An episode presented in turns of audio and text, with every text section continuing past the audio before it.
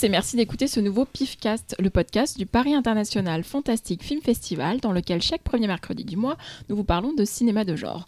Pour l'animer avec moi, Xavier, Bonjour. Cyril Coucou. et Laurent Lopéré. Salut. Puisque Laurent Duroche et Talal ne sont toujours pas là, nous les retrouvons à la rentrée. Donc, comme chaque été, nous vous proposons une émission spéciale en deux parties. Ceci est la deuxième partie d'une émission consacrée aux films japonais que nous qualifierons extrêmes. Ou classe. Voilà. Si Ou vous, dégueulasse. si vous n'avez pas écouté la première partie, allez-y tout de suite et n'écoutez pas ce podcast. Et encore une fois, je préfère prévenir nos auditeurs et auditrices que ce sont des films où sont montrées diverses formes de violence. Nous indiquerons à chaque fois un degré de supportabilité à base de pimentos, donc euh, des petits piments comme sur les menus euh, des restaurants. Euh, et donc cette émission est encore plus gratinée, il me semble, que la, précédente. Donc si vous pensez que la simple évocation de ces sujets pourrait vous mettre mal à l'aise, ne vous infligez pas cette écoute et rendez-vous dans un mois. Euh, nous avons fini la première partie de euh, cette émission, euh, en deux parties du coup, avec la saga Guinea Pig, la cultissime La saga. cultissime saga qui a marqué les esprits à Voilà. travers le monde. Et que se passe-t-il ensuite? Alors, déjà, petit léger retour en arrière. Souvenez-vous que donc les années 80, c'est un peu euh, l'empire du, direct-to-vidéo. Euh, même côté, donc euh, underground, ça bouge pas mal. Et bah, en fait, ce qui va se passer, c'est qu'on a commencé à ouvrir les portes vers quelque chose d'autre. Donc le cinéma d'exploitation se transforme. Et bah, le mot d'ordre va très rapidement être repousser l'extrême. Alors, euh, bah, pff, on pourrait euh, vous dire tout simplement qu'il y a des choses très très sales, et ce serait bien comme ça, mais vous nous connaissez, nous on aime bien étaler un peu tout ça, comme une trace de patin. Coup- Comme une trace full slip, hein. c'est un peu le- c'est un peu notre marque de fabrique. hein. Donc je, je vais vous faire un petit panaché euh, des films, de quelques films classe comme ça. Alors, pour commencer, je vous conseille vivement la trilogie des Entrails of a Virgin. C'est une trilogie qui a commencé en 1986. Elle est donc composée de Entrails of a Virgin, de Entrails of a Beautiful Woman et Female Inquisitor. Entrails of a Virgin, c'est très simple. C'est euh, imaginez euh, Evil Dead. Et, euh, euh, plutôt que d'avoir de jeunes étudiants qui partent en forêt, nous avons donc une équipe de films porno euh, indés. Donc euh, voilà, nous avons un producteur, un réalisateur, deux jeunes actrices. Enfin, il y en a une qui, est, qui a déjà pas mal bourlingué. Et, et, une jeune première qui, pour qui ça va être le premier film. Évidemment, à leur arrivée dans la cabane perdue au fond des bois, ils vont réveiller un démon dans une forêt. Et ce démon, bah, euh, il va vouloir euh, les démonter. Donc, euh, suivant homme ou femme, Super ça, Xavier. Ah, Très beau. Le démon qui démonte, ça c'est pas mal. évidemment, suivant homme ou femme, le démontage ne se fera pas de la même manière, vous vous en doutez. Donc, euh, ça parle de cul. euh, Il y a quelques scènes euh, de cul. Attends, euh, alors, je, vais, je vais t'arrêter deux minutes. Il n'y a pas quelques scènes de cul. Il y a 50 minutes de cul sur 1h10 de film. C'est un porno. mais surtout, surtout, il y a des scènes gore. Et en fait, on va pas se mentir, Entrails of a Virgin est célèbre pour une scène, mais une scène légendaire. Le javelot? Non Ah, le- Celle du javelot est terrible. Mais on s'en fout de la scène du Bah, javelot. drôle, c'est du javelot. Moi, je te parle de la scène de film, la fist scène du fucking. javelot Ah. Oui, il y a ça aussi. Mais il y a le javelot. Mais on s'en fout. Donc, la- Est-ce que le fist fucking est fait par un javelot C'est là que ça devient intéressant. non, il est fait par un démon. Voilà, Le donc en fait, démonte. voilà, donc en fait, il faut savoir qu'à un moment, le démon euh, utilise son organe proéminent particulièrement large et, euh, et du coup est très apprécié euh, par une des demoiselles. Et, euh, et du coup, lorsqu'il en a fini avec elle, en fait, il se rend compte qu'il, bah, elle en veut encore. Donc, du coup, il utilise sa main et vous comprendrez le titre du film et de la trilogie. Ah, euh, voilà, voilà, c'est un Très film. C'est très classe, euh, c'est euh, c'est- voilà, c'est la classe absolue. Mais cependant, ce n'est rien comparé au deuxième film dont je vais vous parler. Donc, je vais vous parler de Lost Paradise.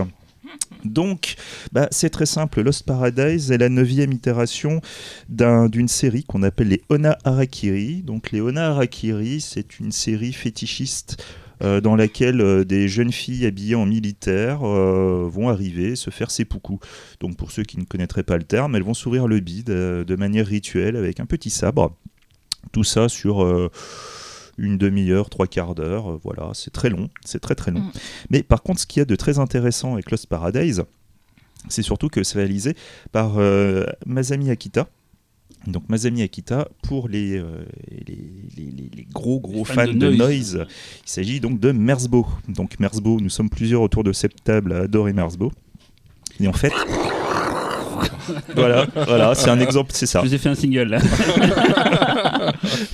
Et euh, donc en fait, il avait déjà fait la musique pour le quatrième film, qui est euh, une musique euh, vraiment euh, dingue. Et donc du coup, on lui a confié la réalisation pour le neuvième film. Et, euh, justement, dans ce film-là, il pousse le, fétiche un petit peu plus loin. Donc ça reste euh, peut-être le seul épisode intéressant. En tout cas, c'est un épisode dont on vous parlera très souvent euh, quand on vous parle de cinéma extrême. Lost Paradise, euh, voilà, c'est de la violence pure euh, euh, sur à peu près une heure. Voilà, il se passe pas grand chose d'autre qu'une nana hein. qui s'ouvre le bide et se retire les intestins. Alors n'oubliez pas que c'est Merzbow qui, fait la musique. Moi j'avais commencé à regarder le film en oubliant que c'était lui et j'avais mis un peu trop fort. J'ai fait ah putain merde.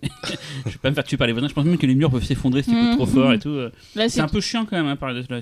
Je je Un peu, un coup, peu, un euh, peu, un peu. c'est quand ouais. même trois piments, on va dire. Parce que. Oui, parce que tu vois bien les Voilà. avec des destins et tout, et puis elle joue avec. Bah, c'est hein. une forme de pornographie, hein, de toute façon. hein. C'est euh, c'est juste une immense scène gonzo, euh, un, petit peu, un petit peu travaillée, Et par avec contre, une ambiance un peu bizarre. C'est pas gynécologique, c'est plus au-dessus. C'est Chirurgical. chirurgical, voilà. quoi, c'est- c'est- Mais euh, j'ai pas compris la fin. Débile comme. euh, Ouais, mais du coup, ouais. Il y a un truc bizarre. euh, Il se passe un truc à la fin, j'ai pas compris. J'ai dû fermer les yeux, je sais plus. Non, mais bon. Mais. euh, Comment il m'a vu comme il m'a euh, Non, on s'en fout euh, de ce que tu Mais dis. non, mais pas du tout. C'est que non, alors, non. Pour l'histoire, c'est qu'elle m'a demandé. Je ne savais pas quoi lui répondre. J'ai dit que j'allais chercher. Je n'ai pas trouvé. Donc voilà. Ouais, bah voilà, t'es en échec, t'es en échec, c'est tout. La fin, c'est du Christopher Nolan, c'est juste que t'as pas compris parce que t'as pas vu le film plusieurs fois, c'est pour ça que. Mais rigole pas, parce que je me suis demandé si la fin n'était pas le début. Ok. Pour l'anecdote, qui n'a rien à voir avec le film, hein, c'est la première fois que j'ai pu le voir, ça date euh, des, des- vraiment des débuts de ma connexion internet, c'était vraiment le début des années 2000. J'avais récupéré un rip de la VHS, et juste avant, le mec qui avait fait le rip, en fait, a vu le bon goût de laisser les bandes annonces.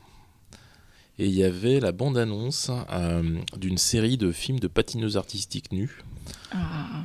Euh, C'était a priori, je sais pas le numéro, je sais pas combien, peut-être le numéro 23 d'une série, et donc on voyait une, une jeune femme sur une patinoire entièrement à poil, en train de faire des loupes, euh, des axels, des trucs comme ça, avec évidemment le floutage au niveau euh, des parties, ce qui fait qu'il y a quand même quelqu'un. qui se fait chier. ouais. Voilà, il y a un mec qui s'est quand même fait chier dans une régie euh, pendant plusieurs jours, à traquer et à mettre un petit cash à une époque où c'était euh, pas, oui, oui, à une époque où c'était pas facile quoi. Donc non, il y, y a des séries fétichistes au Japon qui sont, euh, qui, Bah, sont, qui, qui- qui sont les- complètement incroyables. T'as les euh, Zenkoku Heroine Monogatari euh, où donc on va voir euh, des. euh, Moi j'ai vu qu'un épisode, ça m'a suffi. J'ai vu le 11e épisode, le 11e. Genre combien? Je sais même pas, mais trop, 25. trop, Trop, déjà ouais. trop. Où en fait, bah, tu as, t'as une héroïne qui va venir à son combat final avec le grand méchant. Et euh, elle commence à, à faire, comment, enfin, elle commence le combat final. A la main au-dessus, enfin, elle, elle, est- en train de gagner. Puis finalement, la situation se renverse, elle commence à perdre. Puis finalement, il y a un autre sbire qui va arriver. Ils vont la choper, ils vont la tabasser. Et puis finalement, ils vont commencer à euh, la découper, euh, la démembrer, et puis finir par la tuer. Voilà, c'est- uniquement ça pendant une heure. Il y a, il y a aussi la série des Bottle Women. Les Bottle Women, ça c'est. euh, le. Non, qui. non, les Bottle Women, c'est en fait c'est des tortures gynécologiques sur des femmes et ensuite c'est des épisodes se finissent où tu mets tu mets les objets utilisés euh, comme si c'était des fétiches. euh, des trucs Mais est-ce que c'est vraiment des films dans le sens. euh, parce que j'ai une anecdote qui me. euh, c'est un sex shop où j'avais été. J'avais été dans le rayon Mhm. des, des vidéos en France, hein, pas au Japon. Tu fais ça toi? Ouais, une fois, j'avais- je m'étais intéressé pour voir ce qu'il y avait comme film, euh, outre les films porno classiques, et il y avait toute une section de films fétichistes, genre euh, un film où une nana se fait enrouler dans du cellophane pendant une heure, tu vois. Et je me suis dit, mais en fait, c'est pas des films, c'est des, des, des projets comme artistiques, ou je sais pas trop comment je peux appeler ça, quoi. Et je me demande si du coup, Lost Paradise, c'est pas, euh, c'est pas un truc comme ça qui aurait été fait Alors- pour un vidéoclub ou un truc comme ça, ou Je- enfin, un sex shop. pour, ou- pour la série euh, Zenkokubi euh, Ona Akiri, le titre complet. Ouais. Ça, euh, pour moi, c'est euh, en fait je- je- le, le truc que j'avais trouvé, c'est qu'apparemment ça, ça découlait en fait du Kimbiken. Donc euh, en fait c'est c'est un maître de bondage et, euh, et, euh, et le, le créateur de la série, je crois, qui ont qui ont créé une sorte de, de, de- de cercle qui essayait de créer un univers euh, SM et de de- de- de- d'amener ça sur des images. Donc c'est plus une sorte de culture, ouais, du happening artistique, de une manière de montrer l'état d'esprit SM.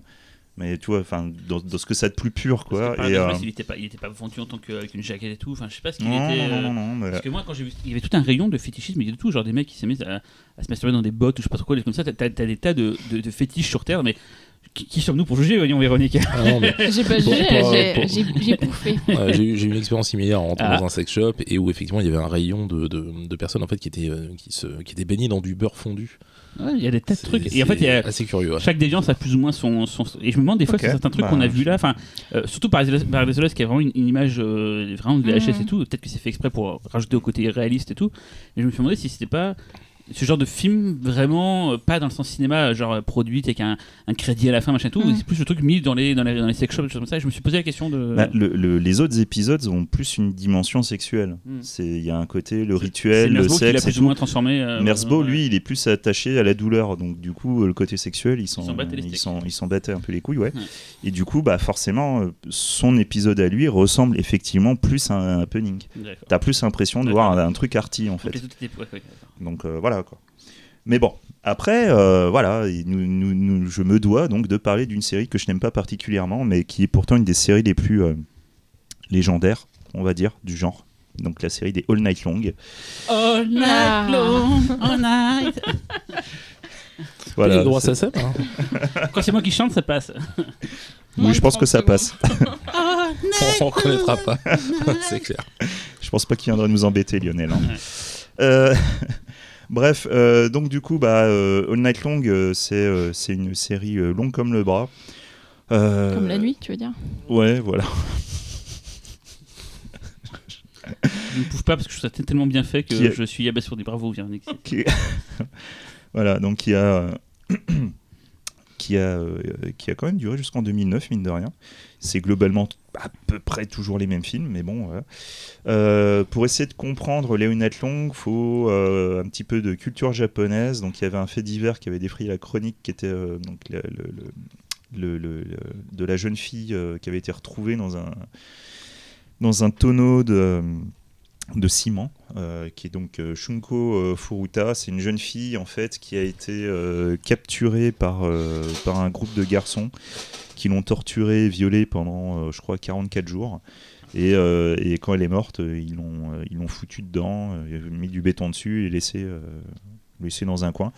Et en fait, ils sont ils sont fait choper parce qu'un des gars s'est fait choper par les flics pour une affaire, mais qui n'était pas celle-là. Et en fait, lui était persuadé que c'était pour celle-là. coup. Et donc, du coup, il a avoué Mhm. pour avoir des circonstances atténuantes. Et donc, du coup, ils ont, ils ont chopé tout le monde. Et en fait, ça, avait, euh, ça a beaucoup choqué au Japon à cause de, de- du manque de sévérité euh, vis-à-vis des accusés. C'est, euh, ils, ont, ils sont déjà tous sortis de prison, hein, de toute un façon. rappel à l'ordre. Faut pas mettre les C'est- filles dans le ciment. C'est pas bien. limite Travaux ça. d'intérêt généraux. Dans le BTP. Et, euh, et du coup, en fait, tout, tout- toute cette affaire, euh, bah voilà, quoi, ça te, ça, faisait poser des questions sur la, jeunesse du Japon euh, de l'époque, sur la délinquance. Et en fait, All Night Long, euh, globalement, c'est ça. hein, c'est, ce sont des films où on va voir des jeunes qui vont rencontrer des jeunes qui connaissent le mal et qui vont du coup se faire pervertir là-dessus. Et, généralement toujours avec des jeunes filles qui sont capturées, machin. Enfin bon, moi c'est pas une série que j'apprécie particulièrement, je trouve ça assez chiant euh, et, assez inintéressant. Je mets juste l'accent sur All Night Long 2, qui est, on va dire, entre guillemets, le meilleur, mais bon, c'est. Voilà. Euh, où en fait, on va voir un adolescent euh, sans défense qui va se faire emmerder par une bande de jeunes. Et le, chef de cette bande, c'est un homosexuel sadique. Tu vois, on parle déjà dans les trucs très classes. Et euh, qui évidemment va avoir un intérêt euh, pour ce jeune homme, euh, parce qu'il se dit que ça serait bien euh, comme Toy Boy, un petit jouet sexuel de plus. Et en fait, il va, il va se mettre à, à protéger le jeune homme et tout en lui faisant découvrir le mal en lui présentant une jeune femme qui séquestre dans une pièce. Et, euh, et évidemment, le jeune homme va refuser les avances du chef de bande, donc évidemment, il va avoir de grosses emmerdes derrière. Et en fait, on va suivre tout ce cheminement qu'il va avoir à côtoyer le mal jusqu'à un final euh, où euh, bah, il va péter un fusible, il va commencer à tuer tout le monde, mais où finalement, tu te rends compte que l'idée principale, c'est que le mal, une fois que ça t'a marqué, ça t'a marqué. Et en fait, dans sa folie, c'est au début, on est plutôt dans un truc de vengeance où il se venge à la fois de ce groupe, de ce qu'ils ont fait euh, et autres, mais lui-même devient un sadique à la fin et en fait extermine les personnes qu'il a pourtant sauvées avant. Et euh, il finit avec un sourire. Voilà, c'est. euh, Le Voilà. 1 est, Moi, le je 1 est l'ai tourné en pellicule. Le 1, alors le 1, contrairement aux autres. le 1 est tourné en pellicule et il a une particularité, c'est d'être très soft. Ouais. Et il y a une Et en- scène gore, je me souviens qu'il m'avait marqué, j'ai pas le film, où un mec, c'est devant la scène du train, c'est quand il y a les, les Ouais, gens dans ouais, il prend un, coup de- un mec se prend un coup de couteau et c'est pas entre les, entre les doigts, un truc comme ça quoi. ouais, c'est un truc comme ça, sang. ouais, mais Elle m'avait marqué cette scène en tout cas. Je, moi, Ouais, je, mais c'est- je, je pas le premier à cause de ça en fait. euh. le, le premier, en fait, il est ultra gentil comparé aux autres. Les autres, c'est vraiment, on part dans l'humi- dans l'humiliation, un Ouais. truc, on part vraiment dans le sale, quoi. Mais euh, voilà, le seul truc qui se tient encore un peu dans l'idée, euh, parce qu'il y a des idées intéressantes sur la transmission du mal, etc. Mais vraiment, c'est de l'exploit de pur et C'est dur. chiant. Enfin, moi, je l'ai vu là, All Voilà. Night Long 2. euh, Mais T'as vu le 1 Non, Oh, mais j'ai quand même compris. C'est trop bien, le sang il pisse et tout quoi. Mais non, je trouve ça. En plus, je trouve ça moche. Enfin, euh, le 2, euh, l'image euh, vidéo. Bon, c'est tourné en vidéo, c'est genre euh, entre Ouais, mais bon, enfin, tu vois, on- bah, après, tu me diras, à l'époque, c'était peut-être pas évident de faire des trucs jolis en Eh bah, vidéo. quand on veut, on peut. Hein. Mais euh, alors, je mets deux pimentos. Ne perdons pas de vue notre notation en Ah ouais. Tout à fait, tu as raison, tu as raison. Euh, je mets deux pimentos parce que euh, les effets, euh, il y en a beaucoup et c'est assez euh, cruel et machin, mais c'est Ouais. quand même assez cheap pour pas qu'on soit complètement. Enfin, que ce soit pas complètement horrible. Et en plus, tous les personnages sont cons et chiants, donc. C'est ça, bah, il voilà, il y en a aucun qui a, qui a un véritable intérêt. donc, ouais. ouais. du coup, c'est un peu difficile de rester intéressé. Mm, mm, mm. Mais voilà, et pourtant, je vous garantis, hein, All Night Long 2, c'est le, C'est le haut du panier. Ouais, c'est le haut du panier de la série. hein. Dans les deux derniers, en plus, il, il s'est rendu compte, c'est toujours le même réel, hein. et il s'est rendu compte que finalement, euh, bah voilà, quoi, ça, ça a un peu passé de mode. Donc il essaie de passer un petit peu sur plus de l'horreur psychologique. Mais, euh, mais du coup, ouais, c'est une sorte de drame un peu trashouille, euh, chiant. Quoi.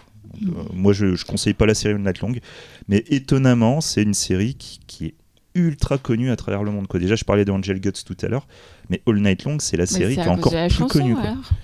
Sûrement. Sûrement. malentendu, les gens ils ont fait ah bah. On n'a pas dû être déçus. Bon, on va pas y passer la nuit. Euh, Voilà. Film suivant. Et donc, film suivant, là, quelque chose de beaucoup plus intéressant. Donc là, on, on va s'arrêter là-dessus. Donc, je vais vous parler de Naked Blood en 96 de Isayasu Sato. Donc, euh, Sato, c'est un monsieur qui a beaucoup œuvré dans le film, euh, dans le film pornographique. Il en a fait une cinquantaine. Et euh, en fait, un jour, il va décider euh, de faire un remake de Boko Onban, que l'on connaît sous le titre Pleasure Kill, qui était donc un film érotique très cul, pas forcément ultra violent. Et euh, un mois après seulement son précédent film, comme quoi c'est un, bah, le mec va très très vite dans ses tournages. Donc un mois après le film au titre légendaire Lolita Vibrator Torture, Classe. Euh, très classe, très très classe, je, je confirme. Il y a tout dans ce titre, hein, il y a tout, il manque Euh, rien quoi. c'est- Mais tout est à l'image. Hein. Ouais. Voilà, et donc du coup, c'est un film euh, qu'on sortira très souvent pour deux raisons. Euh, parce que c'est un film particulièrement bourrin, mais l'autre raison, tout simplement, parce que on le considère souvent comme le Cronenberg japonais. Ah, tata, donnez pas vos avis tout de suite, je vais faire, et ensuite je vais lâcher les fauves. Mais voilà, j'ai déjà jeté un pavé dans la mare. Bref, Naked Blood, euh, voilà, ça fait partie des gros gros films trash euh, dont on entend parler. On va suivre un jeune scientifique qui s'appelle Eiji, qui a créé un projet euh, soi-disant révolutionnaire qui s'appelle Myson. Donc il est, c'est un, un jeune scientifique qui essaie de suivre les traces de son père, qui était lui-même scientifique et qui a disparu. Et donc son médicament permettrait de transformer la douleur en plaisir.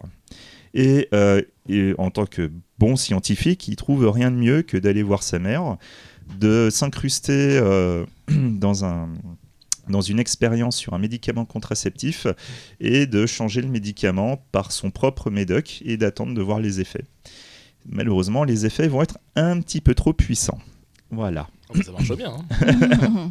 Elles ont pas mal. Ah non, ils sont pas mal du tout. Donc clairement, le film, euh, on voit qu'il y avait un projet ambitieux à la base. Là, pour moi, c'est clair, c'est évident. On voit très clairement que le mec avait des choses à dire. Euh, quand tu lis ses interviews, clairement, il te parle d'une réflexion sur le manque de communication au sein de la société japonaise. Euh, si on regarde bien euh, les trois femmes qui vont, voir les effets du médicament sur elles, sont en fait trois femmes qui représentent des facettes de, la société moderne. Donc il y en a une qui est obsédée par la beauté, il y en a une qui est obsédée par la nourriture, et il y en a une qui ne, qui ne dort jamais, qui ne trouve pas le sommeil. Voilà. Euh, toutes ces bonnes idées étaient sûrement là au projet euh, au départ, euh, sûrement. Mais malheureusement, nous arrivons à un film qui est très court, vraiment très court. Il doit faire 1h10 à tout casser. Et le problème, c'est que bah, on a l'impression qu'il manque 20 minutes de métrage. Donc, d'un point de vue histoire, on va pas vous dire que ça révolutionne le genre. Euh, mais par contre, après, voilà, ce que vous attendez tous, c'est le sale. Donc, chacune ayant ses obsessions, chacune va donc développer une forme de douleur qui va être à l'ori- équivalent à un orgasme. Et donc, on va voir celle qui est, euh, qui est fan de, enfin, c'est celle qui est obsédée par la beauté, qui va essayer de repercer un trou dans son oreille qui s'est rebouché, un trou de, boucle d'oreille. Et du coup, en éprouvant du plaisir, bah, va avoir envie de se percer tout le reste du corps jusqu'à un niveau assez extrême. Celle qui, euh, qui découvre que, euh, enfin celle qui est obsédée par la nourriture, va se couper en fait en, cuisinant. Elle va goûter euh, son sang. Et, euh, et en fait, elle va se mettre à vouloir euh, manger des parties de son corps. Donc, cette euh, femme vous donnera envie de manger des tempura. Voilà, je laisse votre imagination. euh, voilà.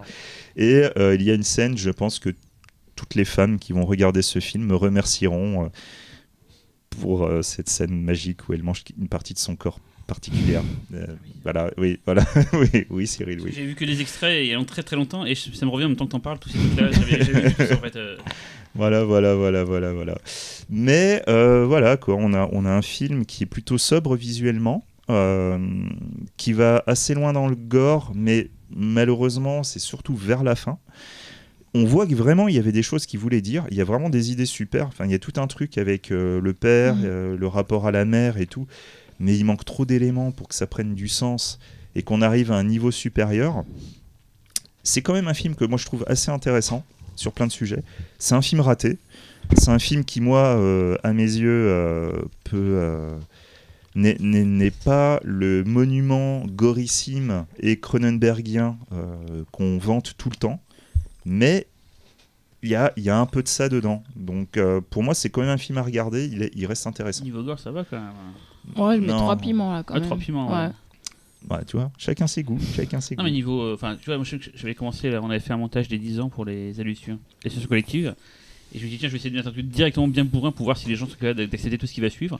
Et j'ai mis la scène de l'œil en fait. euh, Ah, t'es elle est fort quand là, même. j'ai fait directement ça. J'ai fait, tiens, si tu peux, suivre- Ouais. tu peux voir ça, c'est que tu pourras voir tout le reste derrière. Quoi. Donc, euh, en tout cas, justement, pour les effets spéciaux, là, cette fois, je me suis quand même permis de chercher qui était Ah. la personne. Donc, Ah. c'est Yuichi Matsui. Donc, Yuichi Matsui, qu'a-t-il fait Oui, c'est ça qui. qui- Mais oui, qu'a-t-il fait Audition Ah oui, et Ah. Entrails of a Virgin. d'accord. Voilà. Il a fait juste ces deux-là ou on a fait plein d'autres Non, il en a fait plein d'autres. Là, je vous donnais euh, juste euh, deux, euh, deux, deux, un dont j'avais parlé et un que tout le monde connaît. Enfin, Ils sont très bien foutus. C'est voilà, c'est c'est- c'est assez étonnant. C'est ultra réaliste. Moi, le seul truc que je reproche, c'est que du coup, le gore arrive tard. Voilà, c'est ça le problème. Mm. Ça arrive tard. Ah, mais ça il arrive vraiment bien. tard. Et le principe du il film, est c'est un peu le, un peu ouais. le principe aussi de, de merde, euh, le retour des morts du vent 3 avec Mindy Clark qui se Ouais, c'est qui exactement prend ça. du Ouais. plaisir en se faisant mal et tout. Voilà, il y a ce truc-là. C'est c'est pour ouais, Mindy Clark, elle fait ça pour se rappeler qu'elle est vivante et Et- éviter de bouffer son petit Et ami. elle se perce et Mhm. tout quoi. Euh, je, je, je sais pas si le, le gore arrive si tard que ça, mais en fait, le, le, pour moi, le problème, c'est que le, le film est trop découpé en fait entre ces parties euh, gore pure et, euh, et développement de l'histoire. Euh, alors, je suis d'accord, je suis d'accord sur le fait qu'il y avait, il y avait certainement quelque chose à dire entre euh, l'idée de la mère qui, qui fait comme un discours hallucinant sur la contraception au début, hein, qui, est, qui est absolument incroyable. Euh, le père, dont on découvre que lui cherchait euh, une, comment, une solution d'immortalité, donc il y a effectivement une espèce de dualité entre les deux. Le, Euh, la fameuse drogue magique euh, qui s'appelle Myson, c'est euh, mais tout est perdu en fait. Tout se perd, se dilue, puis, on suit plus très bien euh, et on s'en fout en fait quoi. La fille qui parle avec les plantes quand même Non, et mais qui discute avec son cactus. C'est euh, génial. Un cactus géant. et cette, cette nana, et, enfin le personnage est super. hein, Ouais, ouais, mais- ouais, c'est un personnage qui est curieux en fait. Euh, Ça, le- le- l'idée de, l'idée de la réalité virtuelle, euh, ce qui est pas exploité non plus finalement. Ouais, tu vois, ouais, c'est, ouais. c'est, euh, non, non, c'est, c'est dommage, c'est bordélique en fait. Ah bah, on sent que, on sent qu'il vient un peu plus du porno que du, que du cinéma d'auteur, hein, puisque de toute façon, ces scènes arrivent un petit peu comme ça, à intervalles réguliers. C'est ça quoi. Bah, alors par contre quand elles arrivent elles font très très mal. hein. Moi le, le- la, la scène du le- la scène du tempura, euh, très- le- juste le son, le, le- le- la friture, là. le- le- non, non, le, le son quand elle croque, euh, moi je me Ouais. sentais pas bien. hein. Ah. La scène de l'œil, pareil. C'est euh, bah, bon après moi ça c'est un truc perso, mais moi la scène de l'œil a fait me faire vomir comme euh, comme la scène de l'oreille dans, dans Brain Dead de, de Peter Jackson quoi. C'était vraiment ça quoi. C'est vraiment ce, ce genre de truc qui peut moi me, vraiment me, me rebuter quoi. Et là pour le coup j'ai été servi. Ouais. Trois piments. Trois piments ouais. Donc on est trois à trois piments. Et toi, Trois tu piments, mais pas un bon film pour autant. Non, non, Moi mais, deux. mais Moi deux. deux, D'accord. Ouais, deux, Mhm. genre. Euh, Mais euh, moi, je trouve que le film est pas inintéressant, justement. Enfin, comme tu dis, il n'y a rien qui est développé, mais, euh, mais au moins, euh, il y a des tentatives. Et il y a quand même une scène de sexe euh, complètement psychédélique euh, où ils Ouais. sont à moitié Ouais, cachés ouais. dans- derrière un cactus. au moins, bon, euh, ça, c'est rigolo, quoi. Enfin, Non mais il avait déjà tenté hein, de, de faire des choses en fait pour s'extraire vraiment du cinéma porno traditionnel. Son Lolita Vibrator Torture, il y avait un petit peu d'ambition scénaristique, il y avait le- l'envie de faire quelque chose. Ça n'allait pas non plus très très loin. hein. Donc le terme de Cronenberg japonais, c'est un peu usurpé. pas du tout. Donc pour la suite du voyage, euh, évidemment donc euh, poussé vers les extrêmes, on devait forcément arriver à ce moment précis où forcément on a un film pornogore. Donc il s'agit du film Niku Daruma, la Stumbling Doll of Flesh. Donc c'est un film de 98 qui est un, en fait c'est un, on va suivre une femme qui est une, actrice euh, pornographique qui va, euh, qui, vient pour un nouveau tournage.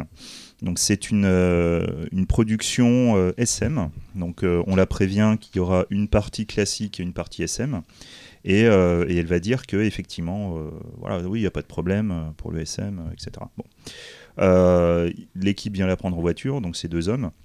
Et ils vont prendre ensuite son, partenaire, euh, donc Kiku.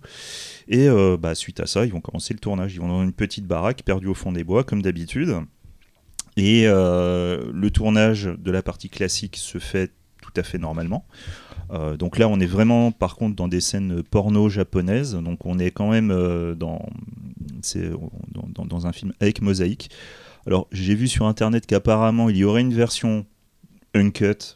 Je ne l'ai jamais trouvée, alors que pourtant euh, Pourtant, t'as bien cherché. j'ai bien cherché. hein. je ne sais pas où ils l'ont trouvé, mais bon, why not hein. Euh, Après, je me sens pas obligé de la voir hein, non plus, hein, ça me va. T'as quand même cherché. Ah bah oui, j'ai cherché. C'est pas le hein, malin, Bah non, euh, Fais pas même. genre, t'as pas envie de la voir, t'as bien cherché. Et donc du coup, euh, lorsqu'ils vont passer sur la partie SM, euh, bah, en fait très rapidement, euh, bah, la jeune fille va montrer quelques réticences.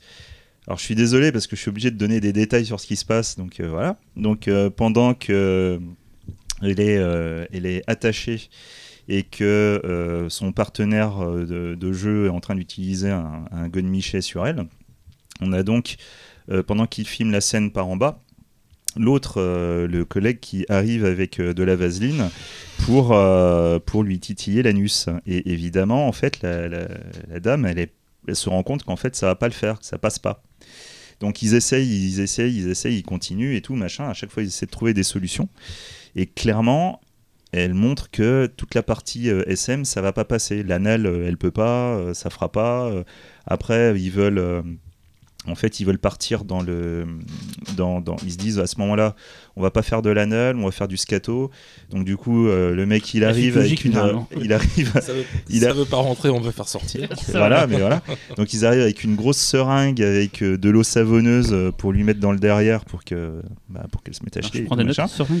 Sauf que, sauf que, a seringue? Sauf que du coup, quand ils essayent de, faire rentrer la seringue, bah pareil, elle est, elle est pas d'accord et tout, machin. Enfin bon, bref, ça se passe très mal la partie SM et finalement, bah, ils abandonnent le tournage. Donc, euh, ils lui disent, ok, on va faire une pause, on va manger, etc. Bon, bref. Ils mangent et elle, elle dit clairement, elle pourra pas le faire. Donc, elle décide de partir. Sauf que il y a un des gars qui fait, ok, je te raccompagne. Et pendant qu'elle met ses chaussures, euh, voilà quoi, il, l'assomme. Il l'attache dans un lit, et puis là, à partir de ce moment-là, bah, c'est euh, voilà, attaché sur un lit. En fait, c'est euh, c'est la version porno de, de Guinea Pig, quoi. C'est littéralement ça. Donc c'est ouais, c'est- que du sévice après. C'est on découpe des morceaux, mais à chaque fois, eux, ce qu'ils ont fait, c'est qu'ils ont rajouté une dimension sexuelle. À un moment, une fois qu'ils ont démembré la nana, ils lui ouvrent le bide, ils écartent un peu les intestins pour que le mec, le partenaire de l'autre acteur, en fait, vienne pour, euh, pour la baiser dans les Ah, entrailles. Ah, c'est sympa. dégoûtant. Voilà, et c'est que des trucs comme ça. J'aime bien Xavier qui me dit Je suis désolé, mais je vais être obligé de vous raconter des détails. Et là, il a un grand sourire en me disant Non mais finalement, Et donc là, le ça mec- j'ai envie de voir ça du coup. Quoi. Et Parce du- que t'enlèves le côté gore, une fille qui force et tout, c'est du Goodman, mais là du coup, avec le gore, j'ai j'ai envie de voir ça en fait. Quoi. Oh, putain. Tu sais que plus personne nous écoutera après. Oui, non, c'est vrai, ouais. Je pense qu'au contraire, vous avez, ga- enfin, Non, j'espère vous pas. avez gagné, vous avez gagné les auditeurs dont, dont- Ouais, on l'a Mais de tellement façon, que vous n'espériez T'as pas. commencé par dire que c'était pas forcément un bon film là, hein, euh, qu'il fallait pas forcément. Non, mais-. Intestin- ah, c'est bien fait les effets gore ou c'est c'est hyper cheap, mal fait, genre un euh, un bas, un bas Ah non, d'animaux, c'est bien et fait. tout, c'est- euh. Bah non, c'est bien fait. C'est D'accord. bien fait. Peut-être pas aussi bien que Guinea Pig 2, mais Ouais. euh, quand même, euh, quand même plutôt bien fait. Ah, j'ai envie de le voir celui-là. Et, C'est con, mais euh, j'ai envie de voir. Enfin, un mec qui baisse des intestins, excuse-moi, je vois pas ça tous les jours. Non, mais après, c'est euh, hein. Ouais, je pense pas qu'au festival de Cannes il passe ça. hein. c'est- Non, j'ai envie de voir ça quand même. Là, j'ai un coup, je- j'avoue. c'est je- c'est vraiment là. Par contre, on, on parle vraiment de, de la, de la petite saloperie. hein. Là, c'est vraiment, c'est euh, c'est du film totalement indé. C'est sale, c'est glauque. euh, tout est sale dedans, hein, l'image, le son, euh, ce qui se passe La dedans. vache, c'était de euh, enfin, merde. C'est voilà quoi. Après, euh, après voilà quoi. C'est, je sais pas, je sais pas. La, la- la nana, elle se prend quand même des bonnes tartes dans la tronche et tu vois, contrairement au premier Guinea Pig, je sais pas. Je me demande si elle se prend pas vraiment des tartes dans la Ah tronche. ouais. donc je sais Ouais, pas. Il y a moins d'amour dans celui-ci, donc. euh, Ah bah. ouais, c'est ce qu'on peut dire. ouais. Mais voilà quoi. C'est. euh, Il a, droit à ses trois petits piments, lui, quand même, non Là, euh, Ouais, ouais, celui-là c'est trois piments. Trois ouais, piments. Mais voilà, après c'est du film porno. So- moi, dans ce que je lisais, c'est qu'apparemment, t'as une version qui ferait euh, genre 9 minutes de plus, euh, plus sale et, euh, et du coup sans, le, sans la Est-ce que c'est nécessaire Pour moi, Est-ce que c'est de pas une un, légende urbaine aussi toujours c'est- plus loin dans Pour la moi, je pense que c'est une légende urbaine parce Ouais. qu'on a eu quand même plein plein de films qu'on a tous cherché en mode il y aurait une version euh, uncut de ce truc-là. Tu cherches pendant des années pour te rendre compte que ça n'a jamais. Non mais je veux dire, si tu vois un mec euh, baiser des entrailles, qu'est-ce que tu veux de plus qui n'aurait Justement, qui aurait été imagine, coupé ce qui- bah, j'imagine, j'imagine que ça être dingo. déjà, euh, ça devrait être coupé ça. Bah, ça, c'est quand même super loin. Donc, Imagine qu'est-ce Ouais. qu'il peut y avoir de plus que ça, quoi. Ok. Des entrailles qui baissent quelqu'un, je sais pas. Non, mais c'est. Tu vois, t'as as à la fois ce côté. euh, Il y a une volonté de faire du gore, du sale, de machin. Mais l'autre truc aussi, c'est qu'il y a des scènes, c'est vraiment, c'est vraiment de la scène de Vislar. Il y a un moment, en fait, ils veulent lui couper la langue. Et en fait, ils ont pas de ciseaux, ils ont, ils ont rien pour, euh, pour lui couper la langue. Donc ils essayent, euh, ils, ils- ils- ils prennent une Ne râpe, ris à, pas, ne ris pas. Une râpe. une râpe à légumes Ouais. Pour essayer de râper la langue Mais pour lui arracher. C'est plus long. Non, mais c'est surtout que du coup, ils y, a- ils a- couteau. arrivent pas. Après, ils prennent un autre truc pour essayer de- de- d'enlever la langue. Ils y arrivent pas. Le mec, il finit, il prend la langue avec ses propres dents pour essayer de la découper, mais il y arrive allait, pas. il allait manger la langue pour la couper. Ah, J'aurais pu faire scénariste en fait euh, au Japon. Mais alors là, je, enfin, je suis contente de ne pas avoir vu ça déjà. Ouais, J'ai fait exprès de ne pas vous le mettre en fait. Vraiment, Euh, euh, je voilà. vois, enfin, et je trouve qu'il y a même pas une dimension érotique euh, Ah possible, non, non, quoi. non, non. Ouais, non, c'est pas très bon. Vois c'est pas très. C'est pas du gore euh, Ouais, mais il y a beau, ce côté, rigolo. euh, il y a ce côté et- jusqu'au boutiste qui me, moi, qui m'intrigue vachement quoi. C'est euh, non, mais c'est là, là, clairement, c'est c'est te montrer une déferlante de violence. Ah ouais. Et en fait, le, le... Enfin, faut être masochiste en fait pour regarder. ouais, mais Ah, c'est une l'idée, fiction, c'est-à-dire que je. l'idée- ça, Une vraie personne, ça- je pourrais pas regarder ça, mais, mais là, je me dis, tiens, avec les effets spéciaux, comment ils ont fait, enfin, ça justement, c'est c'est euh, ça l'idée du truc, ouais. c'est que le, le, là, le fait de mélanger porno, donc des actes non simulés, avec du gore derrière, il y a un truc, on va dire, intéressant dans, dans, dans, dans, dans ce que tu peux sortir de ça. Mhm. Et effectivement, euh, je pense que le fait que ce soit du porno amplifie un petit peu le caractère violent de- des Mm. scènes après. Mais voilà, après, de là à le conseiller, je- voilà, je pour vous dire, je suis seul à l'avoir vu, je ne l'ai pas montré à mes camarades parce que je me suis dit que ça, je t'en remercie. ça valait, ça valait pas le coup, ça valait pas le coup. Ah, Alors figure-toi que moi je l'avais vu. hein. Oh putain, vraiment moi, gros non, dégueulasse. moi je l'ai vu il y a longtemps ce truc. Je l'ai vu en fait à peu près à la même époque où j'avais commencé à découvrir les Paradise Lost, les Guinea Pig et tous ces trucs-là. Euh, ça s'est un peu noyé dans la masse, donc j'ai que peu de souvenirs. Euh, j'ai un bon souvenir de la, la- la jaquette que je trouve vraiment dégueulasse. Juste avec la nana, un bandeau sur l'œil et tout, complètement. Elle est sale, vrai, elle la, est sale, la la jaquette. est très très très sale.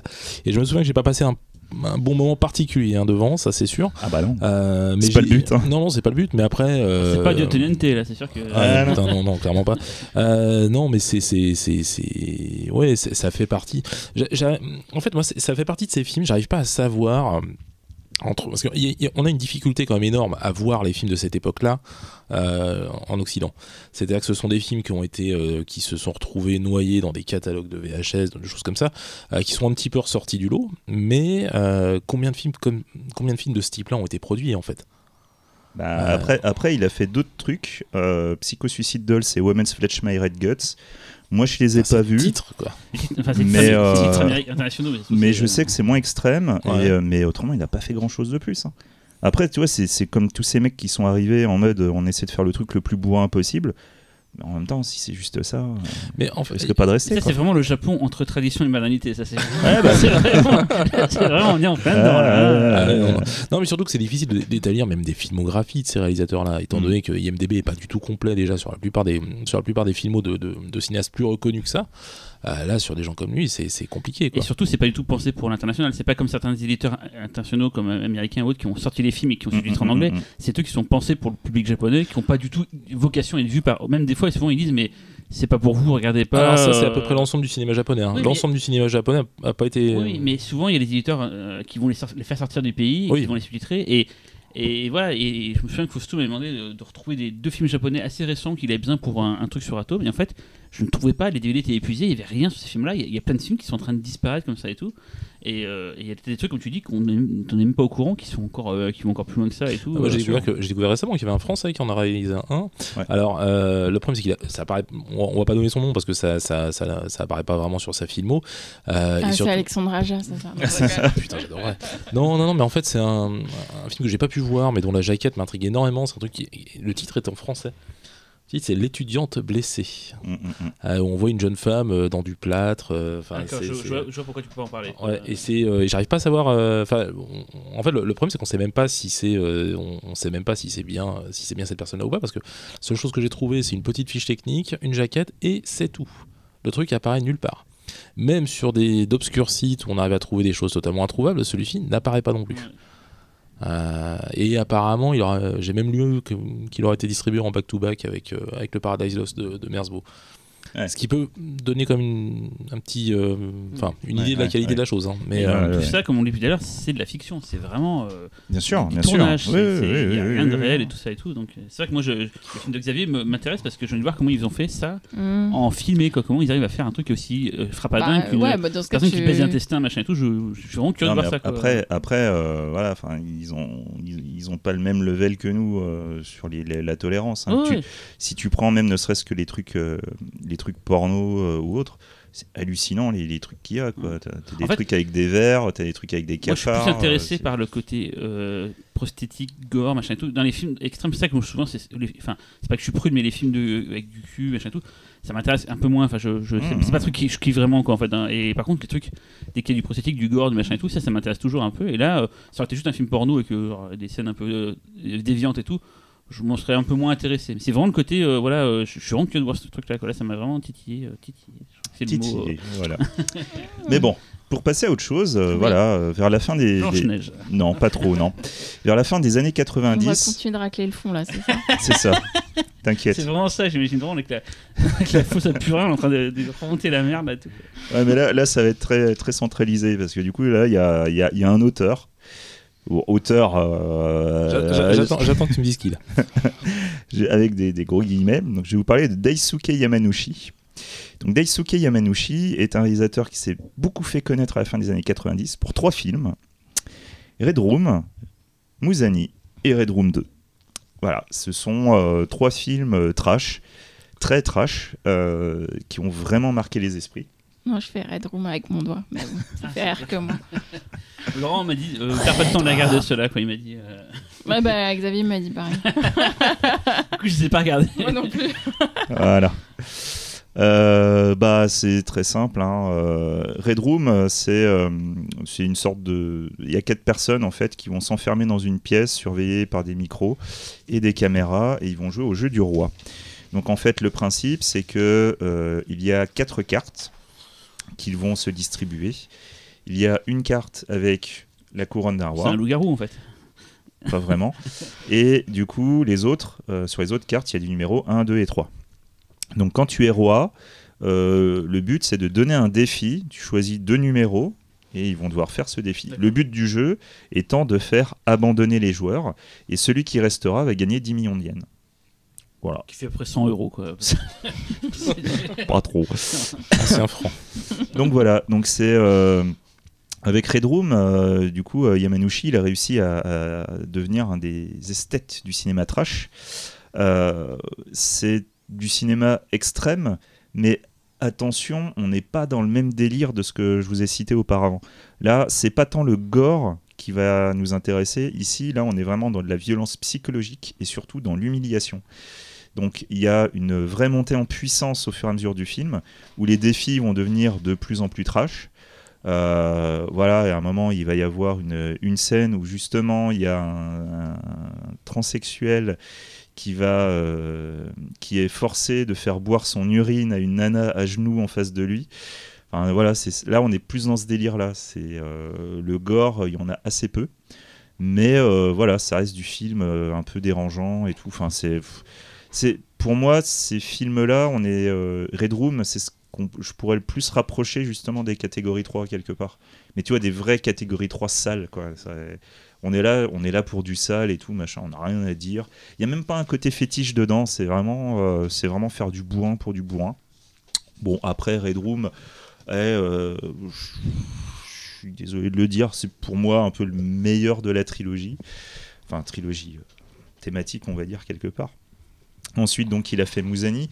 Donc, on a une. euh, là, on va parler des snuff movies, donc avec une journaliste qui va essayer de retrouver, enfin, de savoir ce qui s'est passé pour une actrice de, une actrice pornographique qui a disparu, donc une actrice légendaire, puisque dans ce milieu où ça tourne beaucoup, les actrices ne sont là que euh, trois mois, ils disparaissent. Euh, Ça faisait un an et demi qu'elle était là, donc forcément sa disparition fait parler. Une actrice spécialisée dans quel type de, de, de film porno? Tu peux nous le dire? Euh, Est-ce que tu peux nous le dire? T'es vraiment des salopard. anguilles, hein. T'es vraiment un salopard. non, non, non. En fait, elle est spécialisée euh, dans le sang menstruel. Voilà. Donc toutes les scènes euh, pornographiques qu'elle fait sont pendant ses règles. Et donc euh, bah, nous, allons, euh, nous allons donc euh, traverser ce magnifique univers du, du- du- du porno menstruel. Très Donc, bavard dans l'esprit. Donc dans son, dans son chef-d'œuvre, le chef-d'œuvre de, de la jeune dame, il y avait donc The Bleeding, voilà, qui apparemment est son œuvre la plus connue. Voilà, En même donc, temps, je trouve ça chouette, moi, qu'il y ait du porno menstruel, en fait. voilà, écoute. Bah oui. Donc euh, il y a une scène où on l'a, On, on va lancer l'a- un projet, on, va lancer un, on va lancer un, un mouvement. quoi. Tout le porno qui nous arrive en Occident est hyper aseptisé au final. euh. Non, pas Ah bah, forcément en fait. là- c'est, euh, non, parce qu'en fait, le, le- le film parle d'un, type de film porno que tu vas trouver e- essentiellement en sex shop ou dans les boutiques spécialisées. Euh, nous, ce qu'on, ce qu'on peut avoir l'habitude de voir sur, sur Canal, sur ce genre de choses, on est effectivement sur, sur du, du- on va dire du porno mainstream. Ouais, Porno à la papa, quoi. Voilà, le porno à la papa. Mais euh, les- des choses hyper spécialisées comme ça, t'en trouves, euh, trouves un peu partout quand même. Ah ouais, d'accord. Pardon, j'étais pas allé voir le rayon. euh. Ah, Véro, avant d'aller dans le rayon, c'est- euh, enfin, Appelle-nous, appelle-nous. j'étais une fois, j'ai- une fois que j'ai vu ça, j'ai fait ok d'accord, il y a vraiment Ouais. chaque film pour chaque Mhm. déviance, on peut dire ça comme ça, mais chaque truc il y a, il y a Non, un pour film, chaque en fait. fantasme. hein. Ouais, Ouais. fantasme, parce que Ouais. la déviance c'est négatif, mais ouais, chaque, chaque fantasme il y a un. Oui, en plus, ça, euh, c'est des choses qui font mal à personne, hein, tous ces trucs-là. Donc, euh, Bah, ça- souvent c'est consentant et c'est c'est c'est pas c'est Oui, c'est la oui. grande différence en fait. Ah oui. Ouais, enfin après voilà. Ça fait une sacrée différence C'est quoi. une différence, quand même. Mais, mais du coup voilà, on va voir donc des scènes où à un moment elle est, euh, elle est dans une baignoire euh, en train de, de se faire prendre par un gars et du coup t'as la baignoire qui commence à rougir au fur et à mesure. Après, euh, tu vas voir, elle est à quatre pattes, il y a un mec qui arrive derrière et qui commence à aspirer le, Ah le là sang euh, de son c'est sexe pour aller c'est- le recracher à Qui ne l'a côté. pas fait, Xavier Et euh, Je vais pouvoir trouver. du coup, Après ça, c'est mort. Je suis en train de me flinguer là, putain. bah, Quand ton fil Twitter, il va tellement Mais- être pourri. mais du coup, voilà, on est, on est dans un truc en plus euh, très avec images documentaires et tout machin. Enfin, c'est. Après, c'est du son de règle, hein. on n'est pas en train de découper des gens, tout va ah bien. Ah non, non, non, non, non, non. Et il y a même, y a même de l'humour, hein, parce qu'à un moment, tu vois même une publicité pour un des prochains films. Enfin, sur, sur, euh, c'est une autre, une autre actrice et tout machin. Où du coup, il y a, y a son tampon euh, qu'on vient de lui sortir et tout, et sa serviette hygiénique pleine de sang. Puis il est en train de dire, ah oui, alors du coup, pour les premières personnes qui achèteront, vous recevrez ce tampon et cette serviette hygiénique. Attention, hein, évidemment, euh, ce sera dans un conteneur réfrigéré, bien évidemment. Voilà, et toi, tu fais, ouais, d'accord, tout va bien. Tout va bien. Euh, Mais il y a un vrai business là-dessus Enfin, je, je me renseigne juste. Ah bah oui, oui, oui, oui, oui, oui, oui. Donc, euh, le, truc, le truc qui est assez Vous avez rigolo. des auditeurs mineurs, non? Euh, Vous aviez des auditeurs mineurs. Ouais, on avait. Même temps, on a prévenu au début. Ouais, ça- Et puis sans règle, ça concerne euh, pas mal de monde. En fait. Oh, Oui, c'est la vie, c'est bon. Attends, c'est la Tu, vie. tu mets euh. un warning là, on parle du son des règles, Ouais. alors qu'on vient de parler Non, de. je, je- règles. je- je- je parle, je parle d'un warning à un moment où tu commences à développer un business. Oh, ça y est. Enfin bon. Et euh, bref, en tout cas, voilà quoi. Le, le- le film est assez rigolo euh, jusqu'à un certain moment où là, évidemment, on va passer dans carrément autre chose de plus euh, de plus trash, dont euh, dont une scène d'éventration qui est assez euh, costaud. Mais euh, moi, le film m'a quelque part un peu déçu parce que du coup, voilà, ça s'appelle ça Mouzani, donc je, vous ai rappelé, je vous ai dit dans l'émission précédente ce que c'était.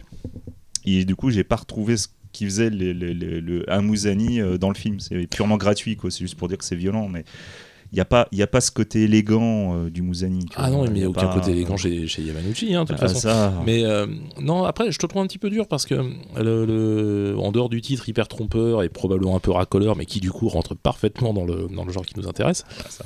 euh, ça reste un film que je trouve vraiment très amusant, quoi. beaucoup plus que, que ce que j'ai pu voir de Red Room, hein, parce que je suis pas, même pas allé au bout.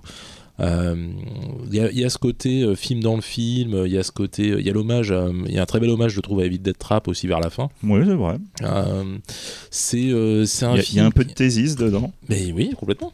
Euh, non, non, Le c'est. c'est- Thésis de Amenabar Ouais. Ouais, ouais, ouais.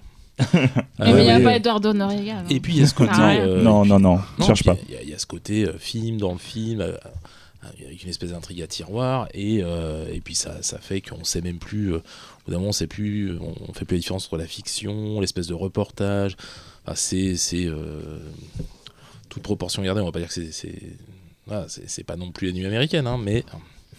euh, ça reste quand même un film que je trouve assez ludique en fait, assez amusant, assez crade hein, quand même, ça c'est ça c'est clair, mais euh, mais qui se tient bien jusqu'à la fin. En tout cas, moi je me suis pas ennuyé une seule seconde quoi. On est sur combien de piments pour cela?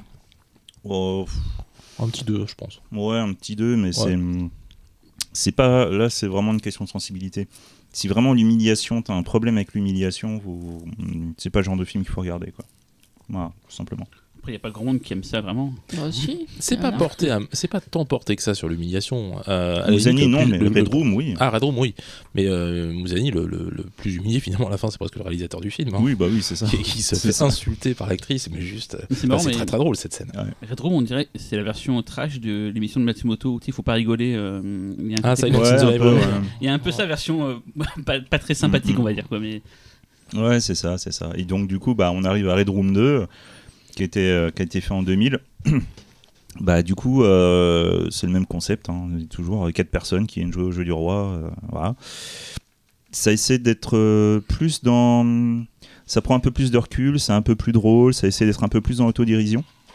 Et du coup, je pense que justement, c'est Red Room 2, c'est peut-être le mix entre le premier Red Room et Mouzani, justement, pour ce côté. Euh, il y a le trash du premier, l'humour du deuxième, donc du coup euh, là on a une sorte de synthèse euh, qui n'en fait pas un film parfait hein, non plus, hein, faut pas déconner non plus. Hein, Ah, c'est pas Stanley Kubrick, hein. Ah bah non, ça on en est loin. Mais voilà quoi, du coup Red Room 2 euh, a, fait, a fait son œuvre aussi. Ça a beaucoup fait euh, parler du réalisateur. Euh, les Red Room, on les, on les connaît en France, Mouzani aussi, enfin voilà quoi. Et du coup, en fin des années 90, euh, bah, je trouve que c'est un réalisateur qui est assez représentatif de toutes les, toutes les saloperies qu'on pouvait mettre à l'écran. Où il y a un moment, t'es même plus dans, dans la recherche d'un scénario, t'es même plus dans la recherche d'une idée, c'est juste, c'est juste trouver une excuse pour montrer du trash et aller le plus loin possible. Et puis, euh, et puis euh, voilà quoi, vogue la galère. Si ça marche, tant mieux. Si ça marche pas, bah tant pis, je fais un film trois mois après. Quoi. Avec, avec Mouzani, avec Mouzani, ce qui est intéressant, c'est que tu as, l'aveu en fait d'une d'une volonté de créer des films comme ça, mais vraiment avec un but purement commercial, Ouais. Euh, sans ambition artistique quelle qu'elle soit quoi. Et je trouvais ça assez amusant en fait d'avouer ce film à travers un film qui justement pour le coup sortait un peu de ce, ce peu d'ambition habituelle quoi. C'est ça. Mais du coup, euh, petit à petit, Yamanouchi, il est quand même parti sur un peu d'autres styles de films. Et là, du coup, en 2021, il y a un autre, euh, il y a son nouveau film qui est sorti qui s'appelle The Kind-Hearted Man. C'est c'est l'air, par contre, la plus de l'horreur euh, pure et dure. Donc, à voir si c'est intéressant. Voilà. Euh, on a à peu près fait le tour de tout ce qui concernait euh, le cinéma d'exploitation. Enfin, voilà, on n'est pas rentré dans tous les détails. Mais on va parler un peu maintenant de, de- des à côté, on va dire. Voilà, c'est ça, des- les à côté. des outsiders. Et on commence par l'animation. Bah oui, évidemment, en animation, euh, quand on parle de, de- de cinéma trash, euh, bah forcément, il y a un film euh, légendaire, ultime, euh, qui a marqué les esprits. Un des films légendaires, même pour la France. Même pour la France, puisque ça a Mhm. été une étape déterminante. Ce film, c'est le légendaire Urotsuki Doji, en 1987. Alors, Urotsuki Doji, c'est une série de- de- d'animation japonaise. C'est euh, une série qu'on classe dans le hentai, donc euh, le, le- le porno animé japonais. Et euh, contrairement à l'image qu'on va se faire du porno, il y a pourtant une vraie histoire dans Hirotsuki Doji, et en plus une histoire qui est que moi je trouve vachement bien. Moi je suis très très fan d'Hirotsuki Doji. Bref, c'est des films. euh, Enfin, nous, ce qu'on connaît, ce qui est sorti chez Manga Vidéo, c'était euh, les deux premiers films. Donc, à l'origine, Urotsuki Doji, c'est un manga. Le manga a donné lieu à une série d'animés. Donc, il y a 13 épisodes. Après cette série de 13 épisodes, il y a eu trois nouveaux épisodes qui s'appellent La Nouvelle Saga, ça c'était en 2002. Et du coup, et contrairement à ce que je pensais, parce que je croyais que c'était limité qu'aux deux premiers, mais en fait, pas du tout, j'étais dans l'erreur. Quoi? Il se trouve que ces 16 épisodes ont donné lieu donc à des films. Donc en fait, les deux premiers ont été euh, remontés en film. Donc en fait, si tu prends à chaque fois une- un axe d'histoire, c'est par tranche de trois épisodes. Trois épisodes étaient ensuite remontés pour faire un film. Donc si tu le regardes en OAV, le premier Rotsuki Doji dure deux heures, mais du coup, dans la version film, tu perdais une demi-heure où il retirait les trucs les plus trash. Donc euh, les pénétrations, les trucs comme ça. euh, voilà. Pourtant qu'ils sont quand même pas méga visibles. Mais bon. Bref. Et donc du coup, euh, nous avons donc six films qui composent la saga Urotsuki Doji. Mais nous, on va parler donc du premier. Donc le premier, euh, il avait cartonné au Japon, bien évidemment. Il a, euh, quand il est arrivé chez Manga Vidéo en Angleterre, ça a cartonné. Et évidemment, dans la première salle Manga Vidéo qui arrivait en France, dedans, on avait Urotsuki Doji. Ce qui était étonnant, hein, parce que même si les films étaient un peu plus violents que la moyenne, hein, euh, ça restait quand même très très curieux d'avoir sorti ça. Quoi. Ah ben, c'est ça. Enfin, je comprends toujours pas pourquoi ils ont décidé de Ben, sortir ça. Financièrement, ça doit être une bonne idée. Je pense que tout le monde voulait Ah voir bah, ça. en je fait. pense que oui. Enfin, moi, moi, le premier quand j'ai vu la, en fait, moi, je, les premières bandes euh, de manga vidéo que j'ai acheté, c'était euh, Wicked City euh, et euh, Ken. Et, euh, et dans euh, Wicked City, j'avais vu des, des images parce que c'est au début de, pour ceux qui connaissent Ouais, pas, Là, euh, t'avais t'a- t'avais Chaos Heidi de, de Sepultura, voilà. dont on est tous devenus fans. C'est ça. Et du coup, tu avais un mélange de, un mélange d'images de différents animés. Ils te disaient même pas ce que Mm. c'était les animés en question. Et toi, tu étais juste devant, tu fais mais putain, c'est quoi ce truc? Et les images de Hirotsuki Doji, tu étais devant, tu fais mais putain, c'est quoi C'est quoi? Je veux voir ça. Donc évidemment, quand le truc est sorti, on s'est tous jetés dessus. Donc, comme je disais, Hirotsuki Doji, c'est un manga qui est sorti en 1986 de Toshio Maeda, voilà, qui est euh, édité en France d'ailleurs chez euh, Black Box.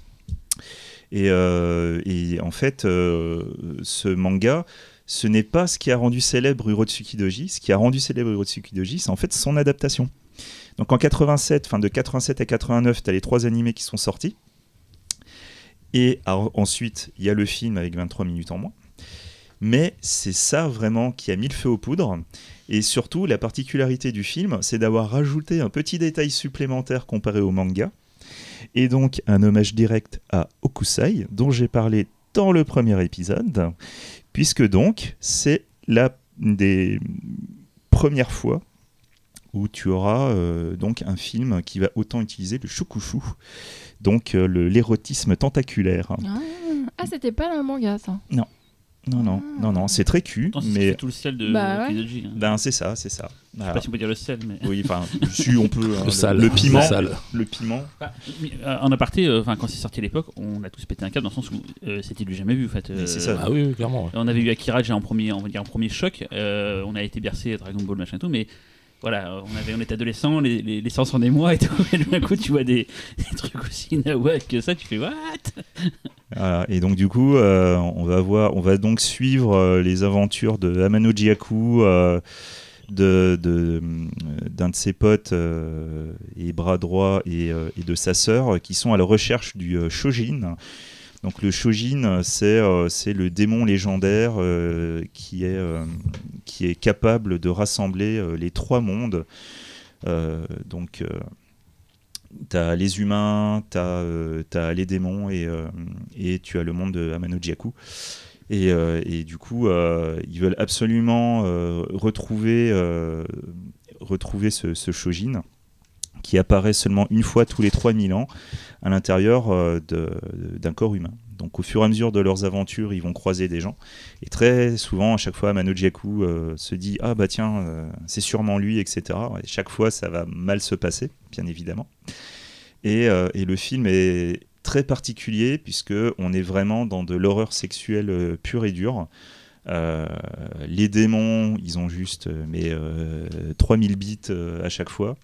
Euh, qui leur servent à, violer, euh, violer des jeunes filles euh, ou des démons ou, autres. Mais en même temps, c'est un récit apocalyptique ultra dark. En même temps, c'est vraiment, ce sont de véritables films d'horreur. C'est euh, vraiment de l'horreur pure et dure. Tu pourrais retirer la partie sexuelle, que ce sera encore malaisant. Il y a des scènes vraiment, vraiment trash hors sexuel. Et, euh, et autrement, bah, c'est bien dessiné, c'est bien animé et tout. C'est juste, c'est une putain d'apocalypse. Moi, je, je trouve le film est, euh, Bien animé. mais oui, à l'époque, bien animé. Ouais, non, non, euh, le mec, Ah, le mec, tu vas, soit- je, je veux bien que ce soit pas le, va, va me comparer ça à Ghibli, Akira si tu non, veux, quoi. C'est pas sur Ghibli, hein, on est d'accord, mais quand Ah même. oui, mais c'est, oui, mais C'est bien animé. Des OAV. ouais, Des OAV. Moi, des OAV, J'ai trouvé l'animation très difficile par moment. bah, des OAV des années 80. Bah, tu m'excuseras. oui, oui, ok, Bah, alors, vas-y, va me trouver des OAV mieux animés que ça à cette période-là. oui, mais quand tu parles de Laurent, bien animé, souvent, il y a- globalement, c'est compliqué. souvent en animation japonaise, euh, enfin surtout quand c'est l'animation limitée comme Mhm. ça et tout, ils savent qu'ils doivent mettre le focus sur deux trois scènes importantes. Oui, bien et, sûr. et le reste est moins, étant plus basique, ils, ils font moins d'efforts. Enfin, pas, c'est pas qu'ils font pas d'efforts, mais ils mettent moins d'argent là-dedans. Quoi. Donc c'est pour ça qu'il y a des passages un peu plus euh, tendus, mais c'est je parce sais que bien. c'est voulu pour que le reste soit mieux. En fait, euh, Non, non, mais ça, je, je, je veux bien. ton mais budget. euh, euh, là. Bon, j'ai pas trouvé, j'ai, j'ai pas trouvé l'animation particulièrement spectaculaire dessus, quoi. Alors, cha- chacun son C'est avis. tous les bruitages qui sont bien en fait. Et... Mais du coup, ouais. du coup, voilà, c'est, euh, on, est, euh, on est dans un registre euh, extrême, mais euh, quelque part, étonnamment, on est dans de l'extrême un peu mainstream, dans le sens où ce- l'extrême ne- ne- n'est pas le centre de, de, de l'œuvre. C'est ça qui est intéressant. Même si ce côté extrême ne, ne vous intéresse pas, bah, vous pouvez vous intéresser à l'histoire, au côté apocalyptique et tout, ou aux personnages, parce qu'il y a des personnages qui sont plutôt. ou aux fluides. bien. Il y en a beaucoup des fluides, hein, ça, il y en a beaucoup. Bah, toutes les méthodes pour faire la censure, c'est tout ça qui m'avait marqué gamin, c'était toutes les, les utilisations de, de des transparences, des contours, des machins pour arriver à montrer euh, des pénétrations, des choses comme ça, tout en ne les montrant pas. Et j'avoue, euh, j'étais très impressionné par cette capacité qu'ils avaient à, Euh, à- à trouver- Non, en fait, non, j'étais juste en mode, ah putain, mortel et tout, il la baisse et tout, c'est trop bien. c'est trop bien. Non, mais c'est euh, voilà, enfin Hiro- Hirotsuki Dojis, pour moi, c'est vraiment un truc à avoir. C'est, euh, ça va te marquer euh, la rétine, l'esprit et tout. Enfin, dans le genre de l'animation, vraiment, c'est, euh, c'est légendaire, mais c'est pas pour rien, quoi. Moi, je trouve que c'est. Je l'avais jamais vu, hein, donc euh, euh, des- Comment complètement. t'es passé à côté à l'époque Bah non, mais je connaissais le nom. hein. Ah oui, oui, Enfin, je connaissais l'aura du truc. J'étais contente, comme les guinea-pigs, quoi. Je, je voulais le voir, mais j'avais pas envie de. Voilà. Après, si t'étais pas forcément, euh, genre, euh, euh, t'étais dans une grande ville quand t'étais adolescente ou pas toi? Bah non. Ah, c'est si fort, ouais. Moi j'étais à Lyon, donc plutôt une Ouais. grande ville. Toi, euh, en Dijon, toi ou quoi Ah, moi, à Dijon, si, si, moi, tu trouvais. Mais Bah, en magasin de jeux vidéo. Médiathèque de Dijon. Non, magasin de jeux vidéo. Ouais, mais ouais, plus ça, les magasins de manga et tout. Et souvent, c'était d'ailleurs, ils avaient pas le droit de les mettre en facing. Il fallait demander et ils les sortaient de sous le comptoir. Donc il y avait un Mm. côté encore plus genre, waouh, c'est suffisant. Ouais, moi, j'étais euh, petite ville. euh, Il y avait que un vidéoclub et je suis Ouais. une fille. Enfin, euh, je me voyais mal. euh, Il t'aurait dit, tiens, Véronique, c'est pour Il- toi, il tu vas il- kiffer. il T'as dit un tentacule de ouf. On m'aurait dit non, c'est pas pour les filles, voilà. Et euh, non, non, et euh, non, j'ai adoré. Vraiment, euh, je trouve que c'est le film le plus érotique de des deux émissions. Ça, c'est un film érotique pour moi. Hirotsuki Logi Ouais. Bah, je trouve que c'est le, le. Enfin, après, effectivement, il y, a des- il y a de les- il y a de la violence graphique, etc. Ouais. Mais il y a un truc quand même euh, qui, qui est fascinant dans le film, c'est que les créatures et les démons, quand ils violent des filles, ils les violent pour chercher leur plaisir. En fait, je sais pas si vous avez remarqué, mais je veux Oui, dire. c'est un- euh, ils ont pas eux-mêmes de plaisir. C'est ça. procurer du plaisir à l'autre. C'est ça. Bah, Donc, procurer du plaisir de force, certes, Mais euh, la, manière, euh. la manière euh, dont c'est fait, enfin, je prends pour une pour euh, quelqu'un qui a un corps de femme, voir ce que la créature fait sur le, la fille, c'est plus intéressant que euh, tous les autres viols que dont on a parlé, Ouais, qui sont des vrais. Je, des- ouais, voilà. je sais pas, moi je, je, je voyais plus en fait une espèce de plaisir de domination, en tout cas chez la créature, quoi. Mais euh, Mais en- alors, la plupart, en plus des filles, euh, prennent du plaisir dans le film, euh, la plupart. hein, euh. et, euh, et en plus, après, l'héroïne, euh, elle est quand même à la recherche de son plaisir. euh, euh, elle est pas traumatisée, ça c'est sûr, puisque. Si, un euh, petit peu, oh, mais- non, au début elle est là, là, là, Voilà. un tentacules. Et, après, visuellement, il y a et plein puis de trucs. euh, euh, je trouve ça vraiment. Enfin, le gore, euh, il est de toute façon euh, bigger than life, donc euh, c'est même c'est au-delà du piment parce que c'est c'est complètement inconcevable. euh, ce bah, qui se façon, passe. Je veux un t-shirt au-delà du piment. c'est tellement fort de toute façon, ça, commence par, ça commence par une Beyond the dé- piment. Non, mais je veux dire, euh, tu vois, c'est même pas un truc qu'on peut se figurer ce qui se passe en termes de genre de gens qui Oui, mais c'est explosent, pas dans- qui oui, se c'est pas réel, désintègrent, machin. voilà. Voilà. Oui, non, tu peux pas le prendre au sérieux, ça Mais euh, ouais, par contre, il y a plein de trucs hyper, moi que je trouve hyper euh, des Ça t'a images. émoustillé. euh, ça ah, ça m'a titillé, comme Titillé. tu dirais. Bah, moi à Mais- l'époque aussi, j'ai pas revu, j'ai pas revu pour l'émission, c'est con, mais gamin, je tâche, ah, c'est comme. Non, c'est et c'est Tu sens que ça bien, fait des petits, des petits. Euh, dans le bas-ventre, ça fait, oh, un truc bizarre et tout quoi. Je, Et je, je, je vous laisse. trouve. Non, mais c'est pas si c'est pas si violent dans les dans les moments sexuels, c'est pas si violent. Ah, bah, Et ça fait peur, comme disait Xavier, franchement, quand euh, je me souviens dans, la, dans la- le passage avec l'infirmière, je sais tout, je me souviens du film, quand elle devient un démon, les lumières s'éteignent et tout, il y a un truc vraiment, euh, c'était Mm, c'était un mm, peu mm. flippant quand même, Ah quand ouais, j'étais non, gosse, quoi, mais et tout, euh. puis ouais, comme dit Xavier aussi, euh, il y a des personnages, euh, il y a une histoire. euh, euh, finalement, les, les, enfin, le, le côté euh, extrême, il- il- tu peux, si tu le mets de côté, il reste une histoire quand même. Quoi. Ouais, enfin, l'extra- moi, le- moi, l'histoire pour moi, c'est ça, ça dépasse un petit peu celle d'un Fumetti classique en fait, euh, type euh, ce que sortait, ce qui, ce qui sortait chez Elvie France. C'est-à-dire c'est ce côté un petit peu, euh, un petit peu BD euh, violente, cul et euh, un petit peu transgressive. Mais euh, moi, je me souviens qu'à l'époque, j'avais pas été fou du, du, Ah. Du film à sa Attends, sortie. et si t'as fait ta sexualité avec Elvie France, ça explique beaucoup de choses. et c'est ça pourquoi tu n'as pas été choqué par ça. en partie. Euh, mais euh, ouais, ouais, c'est. euh, Non, à l'é- à l'é- à l'époque, en fait, à l'époque où c'est sorti. euh, euh, ouais, j'avais, je- j'étais très excité à l'idée de voir à peu près ce que, ce que, ce que, ce que c'était. Et je sais pas si c'est parce qu'on avait une version cut ou pas, mais j'avais pas trouvé ça si fou, quoi. Alors que Wicked City, Ah, là, par exemple, à côté, oui. je trouvais ça beaucoup mieux, quoi. Je trouvais ça incroyable. hein. Ah, c'était top Kid City. Mais j'ai remarqué que hentai euh, plie plus aux filles en général. Enfin, en tout cas, ça marche mieux sur les Ah ouais filles. Ouais, ça marche pas mal sur les filles. Mais je pense que c'est le fait que ce soit des personnages dessinés et du coup, ça laisse une plus grande part à l'imaginaire Et aussi. pour, Enfin, pour te projeter dans ouais, le truc à la place ça, de C'est ça. Enfin, en tout cas, je pense. L'époque de Shin Angel, tout ça, quoi. C'était. Ah, Xavier fait Ah, des grands là. Mais là, ce n'est pas du fantastique, donc nous, Ah, nous passerons, mais voilà. On va pas parler de Eugene ici, hein, mais voilà. Cherchez, vous comprendrez. Et on, a, Voilà. on a donc sélectionné un autre film Hmm. d'animation. Qu'on peut pas qui, faire qui est, tout qui est donc le meilleur Eh ben, nous allons parler de Midori en 1992. Et je laisse la personne idéale pour en parler, Véronique. Ouais, c'est moi. Euh, oui, donc euh, Midori, euh, alias La jeune fille aux camélias de Hiroshi Arada, un film de 1992. Euh, c'est l'adaptation du manga, donc La jeune fille aux camélias de ou Suehiro, je sais pas comment on le prononce, mais Mario. Donc tu en avais parlé tout à l'heure de Mario. Non, c'est toi. Cyril. Fais gaffe, vous allez prendre des mails si vous prononcez mal. les- Ah ouais, tant pis, on s'en remettra. Euh, donc du coup, le, le manga lui datait de 84. Euh, donc euh, Maruo, c'est un mangaka qui œuvre principalement dans le genre de l'héros, l'héros.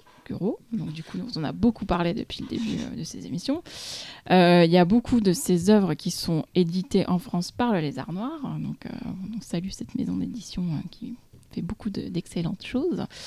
Euh, et donc ses influences sont comme beaucoup d'artistes dont on en a parlé, euh, Edogawa Rampo, le Musani, euh, voilà. Donc euh, tout ça se retrouve dans son œuvre et on va aussi voir qu'une de ses inspirations est plus contemporaine et occidentale puisqu'on va y retrouver un peu de Todd Browning et de son Freaks. Alors le pitch de Midori. Euh, Midori, c'est une fillette de 12 ans qui est très pauvre, qui vit avec sa mère qui est malade. Elle vend des fleurs dans la rue et un jour sa mère meurt. Je vous laisse découvrir la scène euh, où elle découvre que sa mère est morte. Voilà. je sais pas si vous vous souvenez. euh, l'avez pas revue Oui, voilà. Je te, je te la décrirai. Euh, Midori se retrouve seule et euh, se rend à l'adresse qu'un homme soi-disant bienveillant lui avait donnée un jour. Elle arrive dans un cirque itinérant dans lequel évoluent des personnages pervers qui la violent et font d'elle leur esclave. À partir de là, sa vie n'est que tristesse et douleur, jusqu'au jour où arrive un magicien qui la prend sous son aile. Midori reprend un peu espoir en l'avenir. Donc. La folle.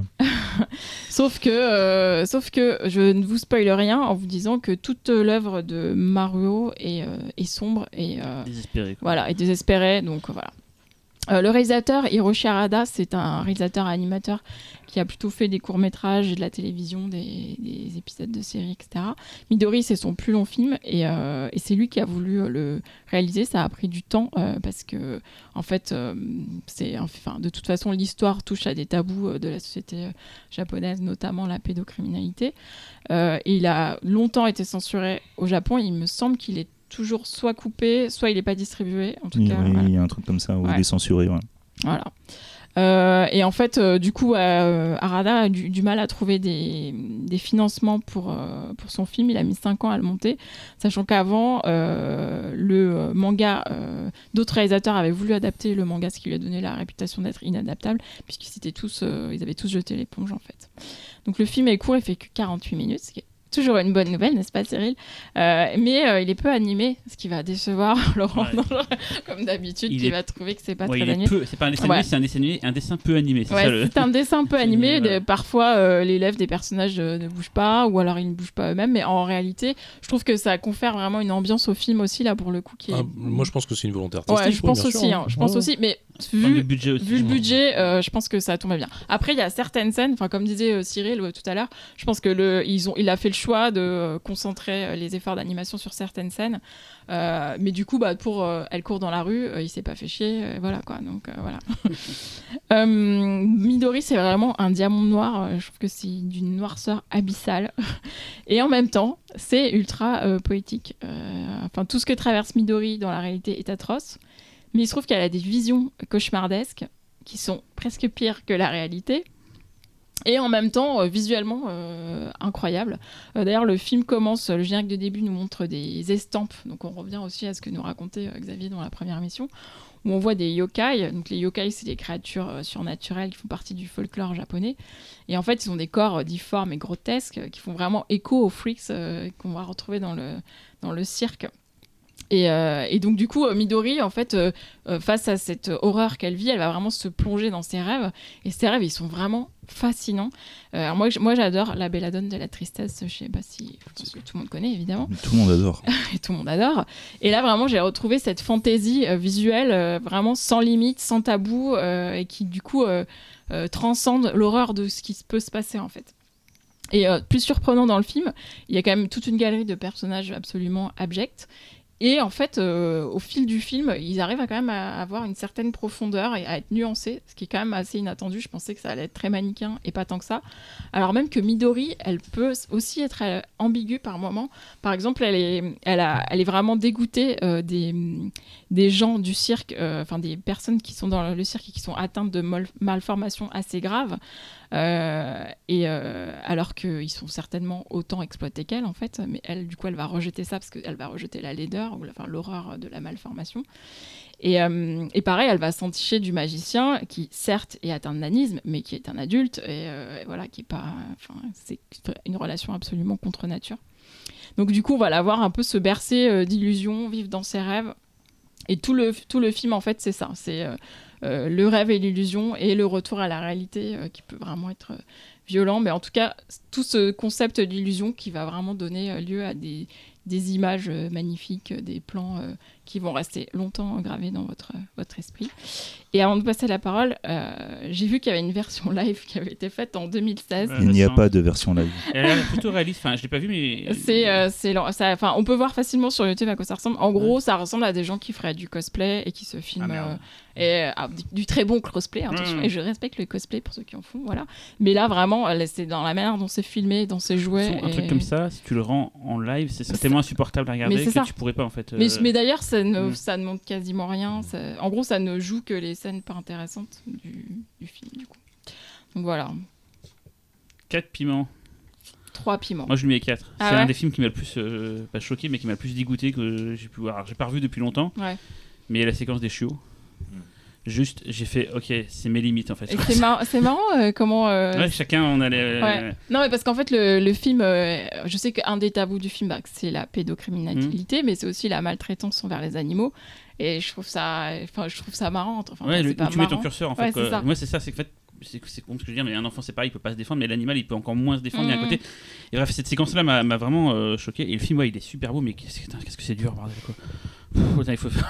mais je conseille à tout le monde de le voir. hein. Il y a un, il y a un Ouais, DVD ouais. sorti chez Cinémalta en France, c'était euh, c'était la boîte d'édition de Gilles Boulanger qui avait d'ailleurs sorti quand l'em- quand l'embryon par Braconnet euh, en salle et en vidéo. Ils avaient sorti plein de trucs mortels. hein, euh, des, euh, des, des films comme genre le, le Bête aveugle, on en parlait tout à l'heure. C'est voilà. et- donc il y a un DVD qui existe. Je pense qu'il doit être épuisé euh, totalement. Je pense euh, quand même, il me semble même qu'il y avait eu un coffret où tu avais le manga aussi Ah ouais avec. euh, ouais, ouais. Mais le manga, euh, je crois qu'on peut encore le trouver. Ouais, le manga, moi, je, je l'ai. D'ailleurs, la couverture, enfin, c'est le, avec la- c'est super beau, quoi. Mais voilà, pour moi, c'est en fait, pour ceux qui, ré- pour résumer le film, ce serait Princesse Sarah version trash, en gros. Ah ouais, complètement. ça. Ouais. Je dis à Mais j'ai- moi, côté, j'ai- Princesse Sarah, ça va, fallait qu'elle nettoie le tableau. Ouais, quoi. ouais, alors là, bon, ça s'appelait l'homme tronc, je sais pas quoi, donc c'est moins, moins cool. Non, vraiment, c'est un, un, c'est un, oh, je ouais, un chef-d'œuvre, je trouve ça, je ça ouais. magnifique ce film, quoi. Mais magnifique, euh, attention. Mais Et trois piments, soyez trois- bien- quatre- trois, quatre- quatre piments. quatre piments, voilà, soyez bien accrochés, quoi. Ah, moi j'ai trouvé ça mortel, hein. animé juste ce qu'il faut. Ah. Euh, non, non, c'est visuellement, c'est visuellement, c'est splendide. Et puis surtout, c'est vrai que c'est un truc qu'on a peu abordé en fait. C'est qu'il y a, y a, dans les œuvres Hiroguro vraiment euh, quasi pures, il y a souvent une, il y a souvent une dimension mélodramatique euh, qui va être poussée des fois vraiment à l'extrême. Et là, là, Midori, c'est exactement ça. hein. C'est vraiment euh, la petite fille à qui il arrive, mais euh, comment, mais tellement de trucs, euh, tellement de trucs affreux, qui a vraiment son chemin de croix et qui, euh, voilà. et- qui va évoluer là-dedans quoi. Non non c'est c'est euh, c'est un film effectivement et si vous avez l'occasion de le voir c'est c'est vraiment incroyable. Mm, mm. Euh, Xavier, Monsieur Colomb, combien de combien Ah, il de mange un bonbon. combien de Voilà, je mangeais Ah. moi, je mangeais un bonbon. Il mange un Mm, piment. Je suis désolé. Non, C'est mais, quoi euh, cette fois? C'est euh, deux et demi. Deux et demi euh, parce que Parce que tu n'as pas de cœur. Il n'aime pas les il n'aime pas les chiens. mais non, mais Ni non. les Les enfants. Mais non, mais comme la dernière fois, c'est que du coup, c'est euh, c'est trash, c'est psychologiquement violent, c'est euh, dur, mais en même temps, t'as une ambiance dedans, t'as un truc qui vraiment, euh, t'as un truc fascinant. Donc, Mm. tu vois, c'est pas, c'est pas juste du shop, quoi. Il y a un truc, c'est malaisant, mais t'as as quand même envie d'aller au bout, de, t'as envie de continuer à te laisser porter par Ouais, cet t'as- univers. T'as un côté étrange, hein, de toute façon. sûr. T'as un côté très quatrième dimension, des fois. C'est ça, c'est ça. Et en même temps, c'est très sale. hein. Ouais, mais on fout, on voit pas tant que ça de choses. hein. Non, mais on se sent pas à l'aise, en fait. Non, on non, est pas à c'est l'aise ça, il y a vraiment un malaise tout le long par contre. Et euh, autre, euh, autre euh, outsider euh, dans le genre, euh, c'est euh, plutôt le, le côté arty underground peut-être. euh. C'est ça. Donc là, je vais, je vais parler de films beaucoup plus difficiles au visionnage. Je préfère vous prévenir. Difficile parce que chiant ou difficile parce que extrême? C'est une autre. euh, parce que c'est comme tout, l'extrême, c'est quoi l'extrême suivant les personnes? Laurent fait signe, les deux. J'ai plus le conducteur en tête donc je sais pas de quoi il va parler Xavier donc je. Alors en fait, je vais, euh, en fait, là, je vais commencer par vous parler un peu de Shozin Fukui, Ah, donc réalisateur de Pinocchio euh, 1964 et Robert Lovers. Donc, euh, en fait, Fukui, c'est un, c'est un, c'est un- quelqu'un qui a travaillé avec euh, Tsukamoto. Donc, il a travaillé sur Tetsuo. Et, euh, euh, bah, Tsukamoto, vous connaissez tous, en plus j'en ai déjà parlé dans l'émission. Et, euh, tout ça, en fait, c'est tout ça découle, découle un petit peu de, Sogoichi, quoi. Donc Sogoichi, en fait, quand il a commencé à quand il a commencé à, faire des films, même dès son film d'étudiant, en fait, il, il a donné un, il a insufflé une énergie punk dans le dans le cinéma. Euh, il a il a amené une manière de monter euh, ultra dynamique euh, qui qui va faire péter un fusible à plus d'un. Moi, j'avais déjà parlé de, de, Sogoichi pour Electric Dragon 80 000 volts dans l'émission. Voilà. Et donc, du coup, de Sogoichi, on arrive à Tsukamoto, et de Tsukamoto, on arrive donc à deux auteurs que je trouve assez intéressants dans l'extrême arty. Donc, le premier, donc Shozin Fukui. Donc, euh, pour le cas de, Pinocchio, c'est euh, en fait, c'est une, euh, ça parle d'un androïde qui a été confectionné pour satisfaire les besoins sexuels de riches clientes. Et, sa propriétaire n'étant pas satisfaite, le jette à la rue. Donc du coup, il va tomber sur une femme euh, qui s'appelle Imiko, qui est amnésique. Et au début, en fait, elle va commencer à, aider Pinocchio euh, euh, pour essayer de, trouver une humanité.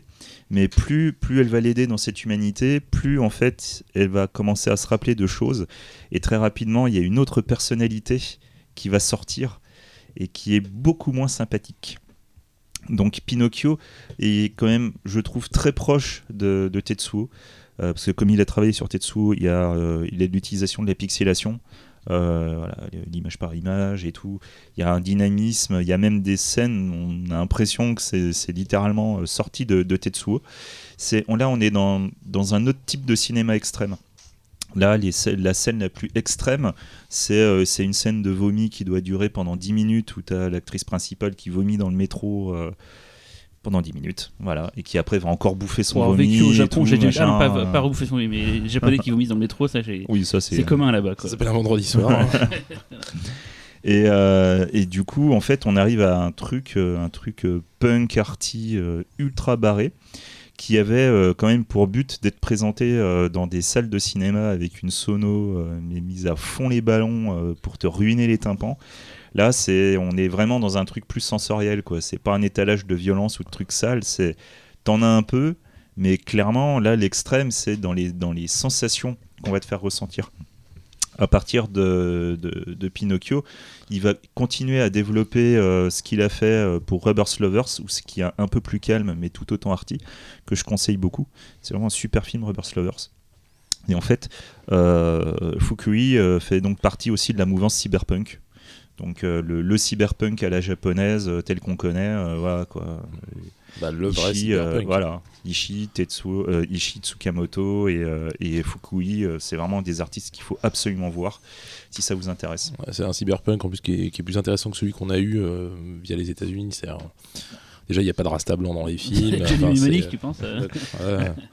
C'est euh, non non c'est quand même et puis il y a une vraie réflexion autour de ça. C'est pas juste un étage d'effets spéciaux euh, c'est c'est pas juste une autre forme de SF c'est vraiment euh, c'est euh, il y a un discours social il y a, y a plein de choses qui sont vraiment intéressantes dedans quoi C'est ça. Euh, j'ai pas vu euh, j'ai pas vu Robert Slover par contre Pinocchio oui je, Pinocchio je confirme c'est vraiment vraiment très très bien quoi C'est c'est voilà, c'est c'est vraiment abrasif. hein. ouais, ouais, ouais. C'est- vraiment Non, abrasif. c'est agressif en fait. hein. C'est euh, c'est agressif, c'est hyper sensoriel. hein. et pour le coup, oui, euh, on est dans on est dans une mouvance Tetsuo sans forcément que ce soit un rip-off. quoi. C'est ça. euh, non, non, c'est ça raconte bien. autre chose. Ouais, ouais, ça raconte autre chose, ouais, complètement. Mais euh, voilà. Et donc, du coup, euh, de l'écurie euh, Tsukamoto, là, c'est une réalisatrice. Parce que c'est vrai que là, depuis le temps, on parle de mecs, mais il y a un moment, il faut se rappeler qu'il y a des femmes aussi qui réalisent des films complètement barrés. Et, et, et peut-être que.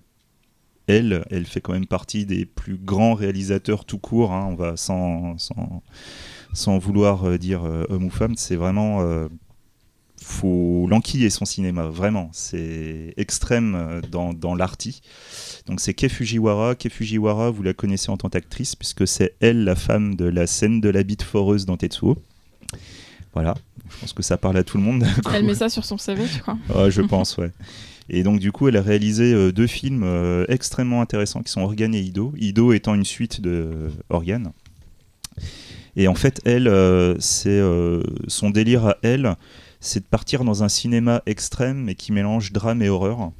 Et euh, en l'occurrence, pour euh, Organe, on va donc suivre euh, donc euh, deux policiers qui qui enquêtent, qui enquêtent en fait sur un, un- un trafic où en fait on, on- c'est du trafic d'êtres humains, enfin de, de- plutôt un trafic de, de- de morceaux d'êtres humains, pour être précis. Voilà. Et Ah. donc entre autres, entre autres. Et donc euh, ils vont essayer d'enquêter vers un abattoir et euh, et, euh, et du coup en fait euh, ils essayent d'arrêter euh, les personnes qui s'en occupent. Évidemment les mecs euh, vont s'enfuir et pendant qu'un des policiers abandonne abandonne son pote. Et ben, euh, il se rend compte après que le mec a disparu. Donc, il va, il va essayer d'enquêter sur la mort, enfin sur la disparition de son pote. C'est un film vraiment dur. Alors, euh, pour l'idée, enfin pour le détail, euh, il y a trois personnes autour de cette table qui ont vu la suite, qui est donc Ido, que nous avions vu au LUF. Ouais, je me souviens plus du film, à part que je m'étais bien fait chier. c'est tout ce que je me souviens du, du truc.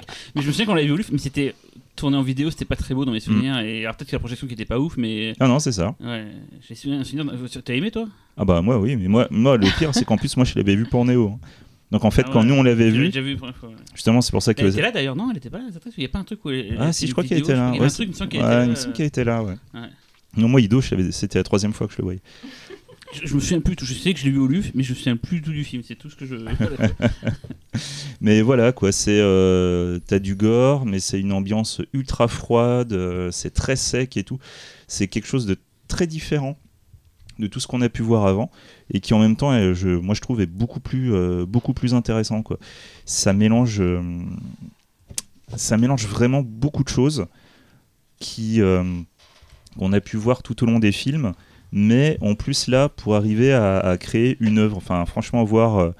un film de cette réalisatrice tu, tu sais que c'est elle il y a que elle pour faire un truc comme ça c'est son univers c'est sa patte c'est c'est vraiment très particulier après bien évidemment euh, voilà c'est un film euh, on va dire euh, punk arty euh, qui ne plaira pas à tout le monde et euh, des personnes peuvent être totalement euh, contre ce film non, pas contre, mais totalement hermétique. Oui, ça, je confirme. Bon.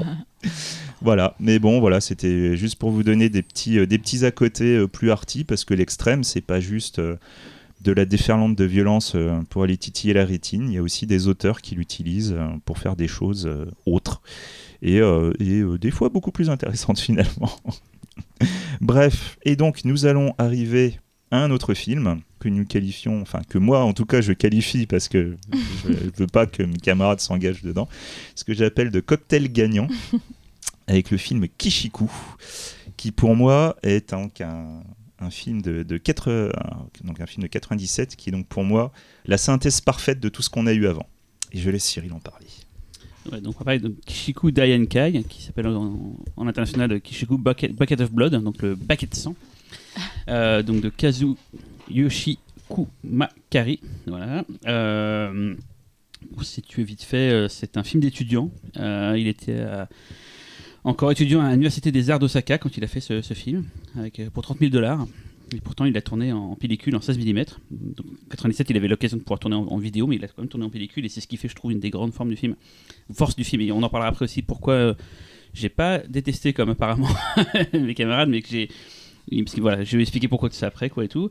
Euh, c'est inspiré d'un fait divers, euh, enfin, entre autres, hein, il y a plein de choses qui ont inspiré ce film-là, mais entre autres, un, un fait divers qui s'appelle au Japon l'incident Asama Sanso, qui s'est déroulé en février 72 où c'est des membres de l'armée rouge unifiés, donc euh, comme tout à l'heure, enfin comme la dernière fois on en parlait dans l'émission sur Wakamatsu, euh, où un groupuscule terroriste d'extrême gauche a pris en otage une femme en se barricadant dans une maison en montagne. Et euh, la police japonaise a fini par donner l'assaut et a tué tout le monde en gros. Quoi, voilà. Donc c'est inspiré de ça. Euh, et c'est un film euh, qui raconte en gros les guerres intestines dans un groupuscule d'extrême gauche parce qu'en fait leur leader est en, est en prison et du coup tout le monde en gros euh, se bat pour plus ou moins prendre le pouvoir mais il y a une seule fille d'ailleurs dans tout le dans dans tout le groupe et c'est plus ou moins elle qui va au final tirer les ficelles et tout quoi. Donc le film est vraiment on va dire en en deux parties. Il y a tout le début la mise en place on suit les étudiants. D'ailleurs, ce que j'ai lu, c'est vraiment tourné dans les vrais chambres d'étudiants. Parce que c'était que des potes du réalisateur, en fait. Donc il y avait ce côté très euh, réaliste, parce que finalement, c'était leur vie à eux, quoi. Donc tout ça se passe au début, on suit, c'est pas très intéressant, je trouve, toute la partie au début, euh, blabla, euh, qui va prendre le pouvoir, machin et tout. Puis arrive un fusil. et souvent dans les films, quand un fusil arrive, bah tout de suite on s'emmerde un peu moins. et là, ça va partir en vrille. Euh, ils vont aller dans la forêt, puis ça va partir à base de explosion de tronches à filmer en très gros plan, euh, euh, humiliation. on en a beaucoup parlé des humiliations tout à l'heure et tout. Enfin, tout un tas de petites joyeusetés. Et pour finir à la fin. Dans une baraque où là ça va vraiment partir en vrille et tout quoi. Donc c'est un film à la base qui est surtout connu pour ses effets gore très très dégueux. Mais il n'y a pas que ça, effectivement, il y a toute une réflexion et tout. Et en fait, pourquoi j'ai. Vraiment, c'est très court moi quand je parle des films. Mais pourquoi ce film-là m'a finalement assez plu? En fait, j'ai choisi parce qu'en fait, c'est un film que j'avais en DVD depuis très longtemps. On m'a toujours tu verras, c'est un, un truc, euh, voilà, et tout, qui a, qui a fait parler de lui. Je crois qu'il a été montré au Festival de Berlin euh, et tout. Donc voilà, j'étais euh, avec ce film-là. Et en fait, quand on a préparé l'émission, je fais, ah tiens, il paraît qu'il y a ce film-là euh, qui bien. Et Xavier fait, ah, mais moi, c'était prévu que je le mette en mode, tu vois, genre sur un piédestal, machin et tout. Donc je me suis permis, permis de le prendre alors que je l'avais pas encore vu. Donc j'aurais pu être déçu en fait. euh, mais pourquoi j'ai j'ai vachement aimé Parce que je trouve, et tu as peut-être trouvé ça bizarre, mais pour moi c'est un proto-versus en fait. Euh, Il y a plein de trucs qui font que je pense à Versus, même si Versus a pas ce côté politique et finalement est beaucoup plus fun que ce film-là qui est pas censé être fun, mais ça se passe dans une forêt, euh, la mise en scène un peu, un peu, un peu la photo, enfin la pellicule et tout, le gore, il fait vachement penser au gore Versus. Enfin, pour moi c'est vraiment un proto-versus. Mais attention, c'est pas, euh, c'est pas Kitamura, c'est pas avec des mecs ninja qui sautent dans tous les sens et des explosions. Enfin, ça, ça, ça- ça se veut très réaliste, très sale ambiance et tout, quoi. Mais Euh, je sais pas pourquoi, ça m'a vraiment fait penser à un film qui aurait peut-être pu donner euh, dans l'esprit de pas mal de japonais l'idée de plus tard de faire euh, versus voilà quoi. Et tu vas me dire c'est bizarre d'avoir pensé à ça, mais c'est ce à quoi j'ai pensé tout le long en regardant le film et tout. quoi. T'es pas le seul à y avoir pensé, Ah, toi aussi? Ouais. Ah d'accord. Mais toi t'aimes pas versus. mais moi j'aime pas Voilà, Versus. c'est ça, voilà. C'était pas une qualité pour moi. Mais effectivement, ouais, donc j'avoue, le- tout le début, genre, je, quand je regardais, je disais à Laurent, Putain, euh, Kishiku, euh, pff. non, c'est toi qui regardais. Ouais. Et moi, je l'avais déjà vu avant, je dis, ouais, tu verras, attends un petit peu, parce qu'effectivement, le début, et, et on va pas se mentir, il est un peu chiant, quoi, avec leur- les blabla et tout, mais quand ça part en vrille, ça fait pas semblant et ça, ça n'arrête pas après. Effectivement. Ça fait pas semblant et ça n'arrête pas. Donc voilà, donc je voilà, j'ai pas grand chose d'autre à dire parce que parce que finalement euh, c'est un premier film. D'ailleurs, euh, le réalisateur a fait pas mal de choses après derrière, ça a lancé sa carrière, mais il a pas fait un truc aussi euh, marquant que Kishiku quoi. Et euh, voilà, voilà, voilà, voilà, voilà, voilà, voilà. Donc euh, film d'étudiant, euh, 16 mm, boum boum, fusil, explosion de tête. C'est ça que les effets, les effets gore sont quand même assez, assez starbés, je trouve. Euh, euh, voilà quoi. Xavier, tu as sûrement plein de trucs à dire sur le, sur le film. Ah oui, oui, oui, Ouais. mais j'attends que mes camarades en parlent, Voilà, parce que je sais qu'à on a plus ou côté... moins- on a plus ou moins euh, compris. Mais Véronique, du coup. Bon, attends, laisse Non développer. mais Laurent, j'ai euh, plus ou moins compris qu'il est- il va, il va en parler, hein, mais Ouais. du coup c'est l'aspect sur lequel je ne sais pas quoi. Bah moi je j'ai vraiment pas aimé parce que hum, je me déjà je me suis quand même un peu fait chier pas qu'au début Euh, et puis euh, je n'ai pas compris je pas compris là a un fusil. il y a une espèce d'hystérie euh, que je trouve hyper fatigante après les, alors je vais dire quand même des points positifs point positif c'est qu'effectivement les effets gore sont réussis et assez crades et que pour une fois c'est quand même des hommes qui se font tuer et torturer Ouais. donc euh, ah, voilà Inversion des rôles. Je savais que ça te plairait. Ouais. ça j'étais ah bah enfin quand même un petit peu Ça arrive.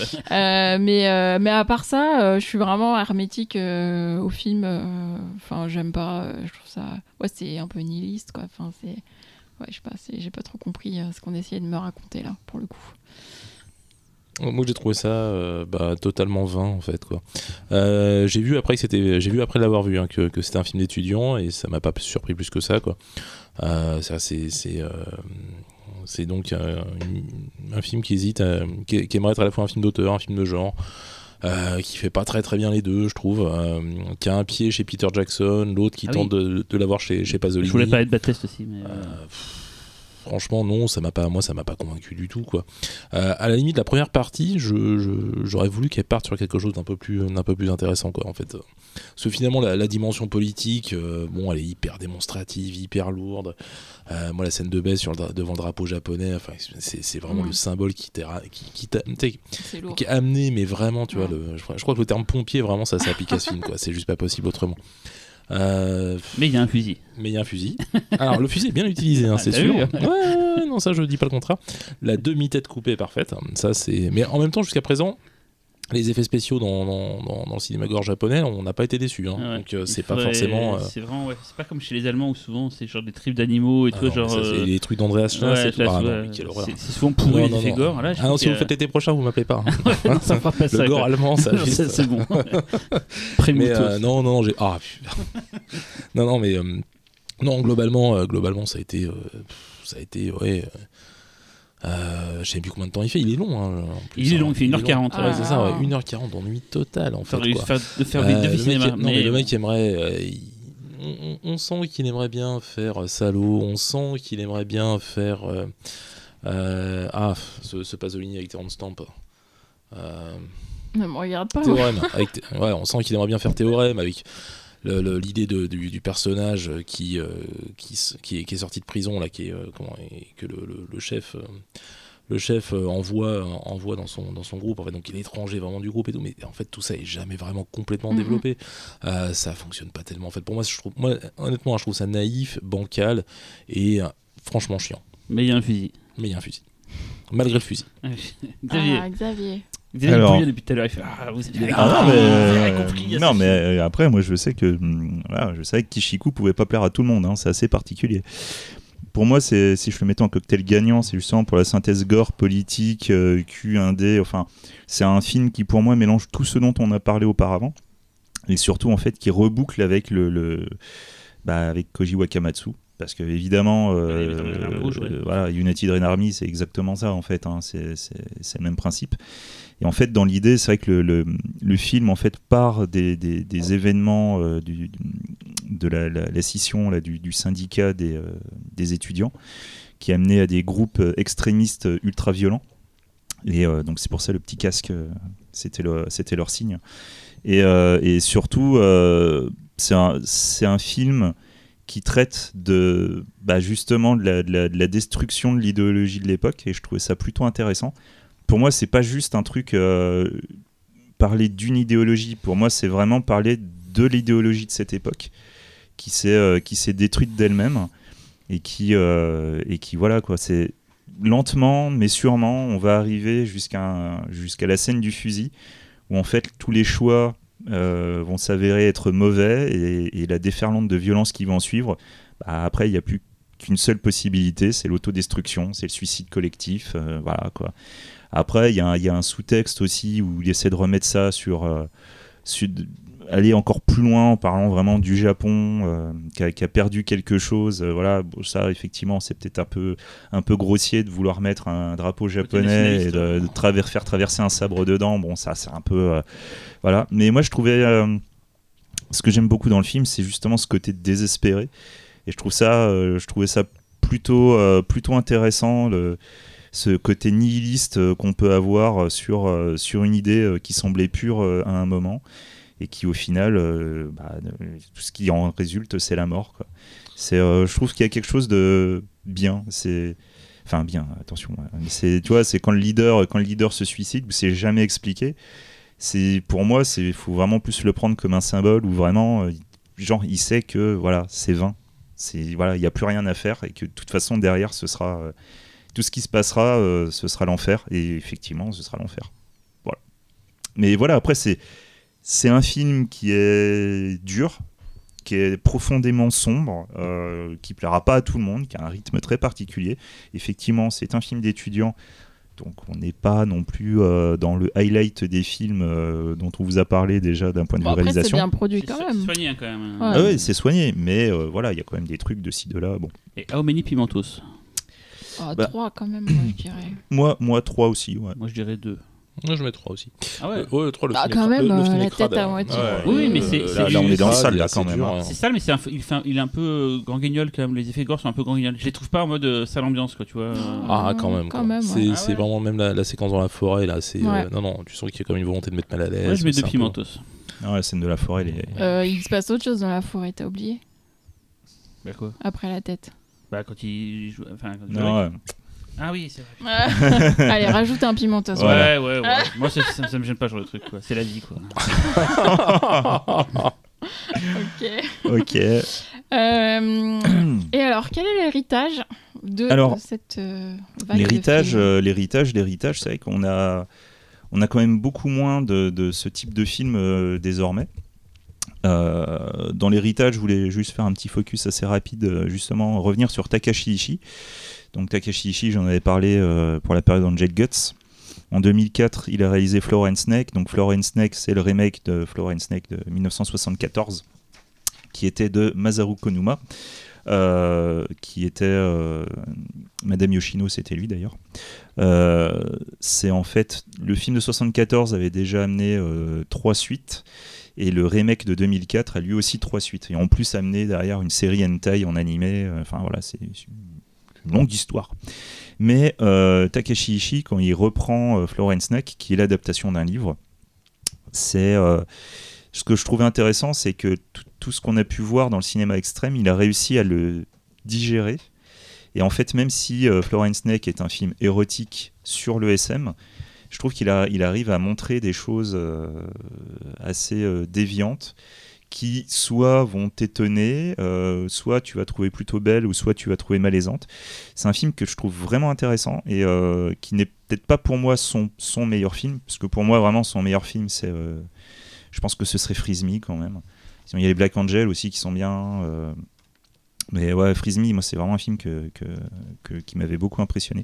C'est un Rape and Revenge qui est dur, qui est vraiment très dur. Qui sorti d'ailleurs en Occident, qui est sorti aux États-Unis, il y a des, y a des Ouais. DVD euh, Ouais, sur ouais, anglais, euh. Et euh, donc euh, voilà quoi, c'est euh, voilà, euh, Florence Snake, euh, un truc assez intéressant euh, qui est sorti en France d'ailleurs, avec une image euh, vidéo euh, qui, qui, qui fait un peu penser à certains DTV euh, horreur euh, qu'on a l'habitude de voir. Un film euh, assez étrange, euh, mais qui, qui pareil, je trouve, euh, garde bien le côté euh, euh, vraiment la philosophie Hiroguro. Et du coup, c'est pour ça que je trouvais intéressant de le garder, parce que se dire qu'en 2004, on continue quand même à faire des trucs comme ça, c'est plutôt pas mal. Après, on perd quand même pas mal, euh, comme tu disais, avec le numérique. Je trouve que Ah bah oui, c'est un peu vieux con, mais le c'est- 35 ou, la, ou le Ah 16 bah a apporté un. Bien sûr. Et en tournant en vidéo, ça fait tout de suite plus euh, euh, genre euh, Mm. Jean- Jean- Jean-René et Simone qui vont faire leur truc. euh, Ah dans- bah là, du coup, t'as une, image, euh, coin, t'as une image très froide, mais justement, c'est intéressant de vouloir faire un film érotique avec une image aussi froide, je trouve. Enfin, en tout cas, dans Flora and Snake, il y a quelque chose d'intéressant. Il est un petit peu malsain des fois aussi. Donc c'est un, film qui est pas grandiose, mais que je conseille quand même de regarder pour voir un peu euh, ce qui en est, ce qui en est découlé. En Mais fait, il dure c'est deux heures. Mais il dure deux heures. Mais tu vois, il y a un moment, voilà, tu, tu, tu commences à pousser les limites, les limites, les limites, puis à un moment, tu veux faire quoi de plus? Bah, tu fais pas grand chose de plus. Puis finalement, ça se, ça se dilue après, ça se dilue lentement, et, euh, et c'est c'est plutôt intéressant. Et du coup, dans la dilution, bah après, on va parler de Takashi Miike avec euh, Imprint. Ah oui, c'est moi ça du coup. Euh, je pensais qu'il était plus tard en fait dans le, dans le truc et tout. Oui, en fait, à la base, on- quand on avait prévu cette émission euh, sur le Japon, c'était une émission simple avant que ça soit une double émission. Et moi, j'avais directement mis Imprint, qui du coup, même si c'est un film japonais, qui n'est pas du tout produit, en tout cas, euh, enfin, il est produit par Kadokawa, donc par des japonais, mais il est dans le cadre d'une série télévisée qui s'appelle Master of Horror, qui était diffusée aux États-Unis. Donc c'est à la base un produit, à me dire, américain, même s'il tournait au Japon par un réalisateur japonais, mais avec des acteurs qui parlent tous anglais, ce qui d'ailleurs, en le revoyant, euh, je l'ai revu hier, pour, je l'avais perdu depuis longtemps, c'est quand même assez énervant en fait qu'ils parlent tous anglais, en fait, ça, ça casse vachement, je trouve, du, du Mm. plaisir du film. Mais en gros, les Masters of Horror, c'était une série initiée par Mick Garris qui, privait- qui voulait remettre au goût du jour tous les réalisateurs de la grande époque qui faisaient plus grand chose et leur faire réaliser à chacun un épisode. Donc il y a Joe Dante, il y a Carpenter. euh, Argento. Argento, Toby Hooper, enfin il y a vraiment plein de gens qui, qui ont, bossé là-dessus. Et ils ont eu l'intelligence d'aller voir au-delà euh, du carcan, on va dire anglo-saxon. Ils ont été demandés à Takeshi Miike euh, de faire un segment. Il a fait le 13e segment, et c'est le seul segment qui n'a pas pu passer en télévision, parce que Mickey a fait Hum, intéressant, hein, de l'horreur. Qu'est-ce qu'ils aiment pas les Américains L'avortement, ça pose problème là-bas. Bon, on va envoyer là à fond, quoi. Et donc il a mis, euh, il a mis tous les potards à fond niveau niveau dégueulasserie, et surtout c'est assez immoral, on va pas se mentir. Donc l'histoire, euh, j'ai récupéré un résumé, parce que vous savez que je déteste faire résumés. Donc la maison des sévices, en français, donc Imprint de Takeshi Miike, donc 2006. Euh, dans le Japon du 19e siècle, un journaliste américain, espérant trouver l'amour qu'il avait laissé derrière lui, s'aventure sur une île mystérieuse où, seul le, où le seul refuge est une maison Passant la nuit avec une femme énigmatique, il apprendra à ses dépens que remuer le passé pour conduire à ses pires cauchemars. En fait, il est complètement nul ce, ce résumé parce qu'il est pff, totalement. le- euh, en fait, tu le découvres là. non, non, mais c'est totalement générique parce que c'est ça, mais enfin, genre euh, pire cauchemar, machin tout. Bref, je m'excuse pour ce, C'est derrière de la jaquette. Ouais, je m'excuse pour ce piètre génie, pour ce piètre résumé. Mais en gros, on va suivre un, un- un américain donc qui débarque sur cette île, joué donc par euh, Billy Drago. Alors Billy Drago, pour ceux qui se souviennent, c'était le tueur euh, froid et énigmatique des incorruptibles. Voilà, c'était l'homme de main d'Eliot Ness- de, de, de De Niro, donc de- d'Al Capone et tout quoi. Et c'est un un gars qui porte sur sa gueule le fait qu'il c'est un méchant quoi. Et donc là, il joue un rôle d'un américain qui débarque euh, sur cette île et tout et qui s'entiche, enfin qui doit passer la nuit là et il demande à passer la nuit avec une il voit une sorte de, de, de, de- geisha qui est au fond que per- personne ne veut. Et il la voit que d'un côté d'ailleurs, il voit son visage euh, filmé de profil. Et donc il l'a fait venir. Et en fait, il se rend compte qu'elle est, est difforme. Et en fait, elle va lui raconter du coup toute son enfance, tout ce qui s'est passé. Et là, on va euh, avoir un, un comment dire, un déferlement. On retrouve du coup des, des, des tortures un peu à la, à la, à Takeshi Ishii, le côté donc euh, femme euh, attachée par des cordes et pendue, mais sauf qu'ils vont là aller très loin là. Si vous aimez pas les choses enfoncées dans les ongles, euh, évitez de regarder de regarder. Mais vraiment, le film va très loin. Il y a un petit côté, on parlait tout à l'heure de Cronenberg, euh, il, y a un, il y a un petit côté Cronenberg par moment sur des, des passages dans le film. D'ailleurs, euh, Takeshi Miike l'avait l'a plus ou moins reproduit dans un film que j'adore qui s'appelle euh, putain merde le truc avec le fusil là, euh, Lesson of Evil, euh, le côté monstre organique. Donc voilà, c'est un déferlement de, tout ce que tout ce qu'il faut pas montrer dans une télévision et Takeshi Miike l'a fait. C'est très beau visuellement, c'est que ça se passe au Japon féodal. Il y a un très très beau- un effort fait sur les décors. du coup, je pense qu'ils ont peut-être tourné dans des- il faut savoir qu'à l'époque, il y avait beaucoup de, de, de- de sets, un peu comme il y a eu Almeria pour le- les westerns. Mais au Japon, ils ont gardé beaucoup de, de- de faux villages euh, d'époque pour tourner. Ah ouais. Donc j'imagine que ça a dû être tourné là-bas parce que pour une série télé, tu fais pas construire autant de décors. euh, voilà. Ça, c'est juste mon interprétation. Ça se trouve, c'est pas du tout ça, quoi. Mais vraiment, voilà, Mickey euh, pousse les potards euh, le, plus possible, euh, montre. euh, bah, des- enfin, je- on, on spoil ou pas ou non euh, Bon, vas-y. Ouais, non, ouais. Enfin, comme c'est une- la, la mère de la de la comment ça s'appelle de la, de la, de la geisha, elle, elle faisait des avortements, on va dire un peu à la à, l'ancienne. quoi. Donc on n'hésite pas à montrer des, des façons de faire, des résultats et tout. Donc c'est vraiment assez immoral et tout. Et y a, voilà, c'est, je trouve le film ultra dégueulasse. Enfin, euh, pour moi, c'est trois piments parce que ça montre vraiment des trucs. euh, ça va très loin dans, dans le sale. Mais bon, alors personne se fait violer, donc ça c'est. Enfin, je, dans les souvenirs, parce que je, je l'ai revu hier, mais je n'ai pas souvenir. Ouais, non. Il n'y a pas de viol. Donc dans c'est-. Bon, suggéré que quand elle était jeune. Ouais, euh, elle, elle en a chié quoi, mais, mais euh, voilà quoi. Mais voilà, qu'est-ce que vous en pensez vous Parce que de gens, je pense, l'ont vu ici, donc ce film. Mais voilà, pour moi, c'est vraiment le. Il va très loin quoi, et Mickey. Mais quoi. alors, du coup, il, il est pas passé, c'est ça?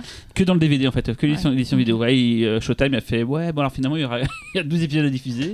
Pourtant les autres sont allés loin. hein. Euh, Carpenter, il est, euh, il est quand même euh, bien vénère aussi niveau gore, son truc.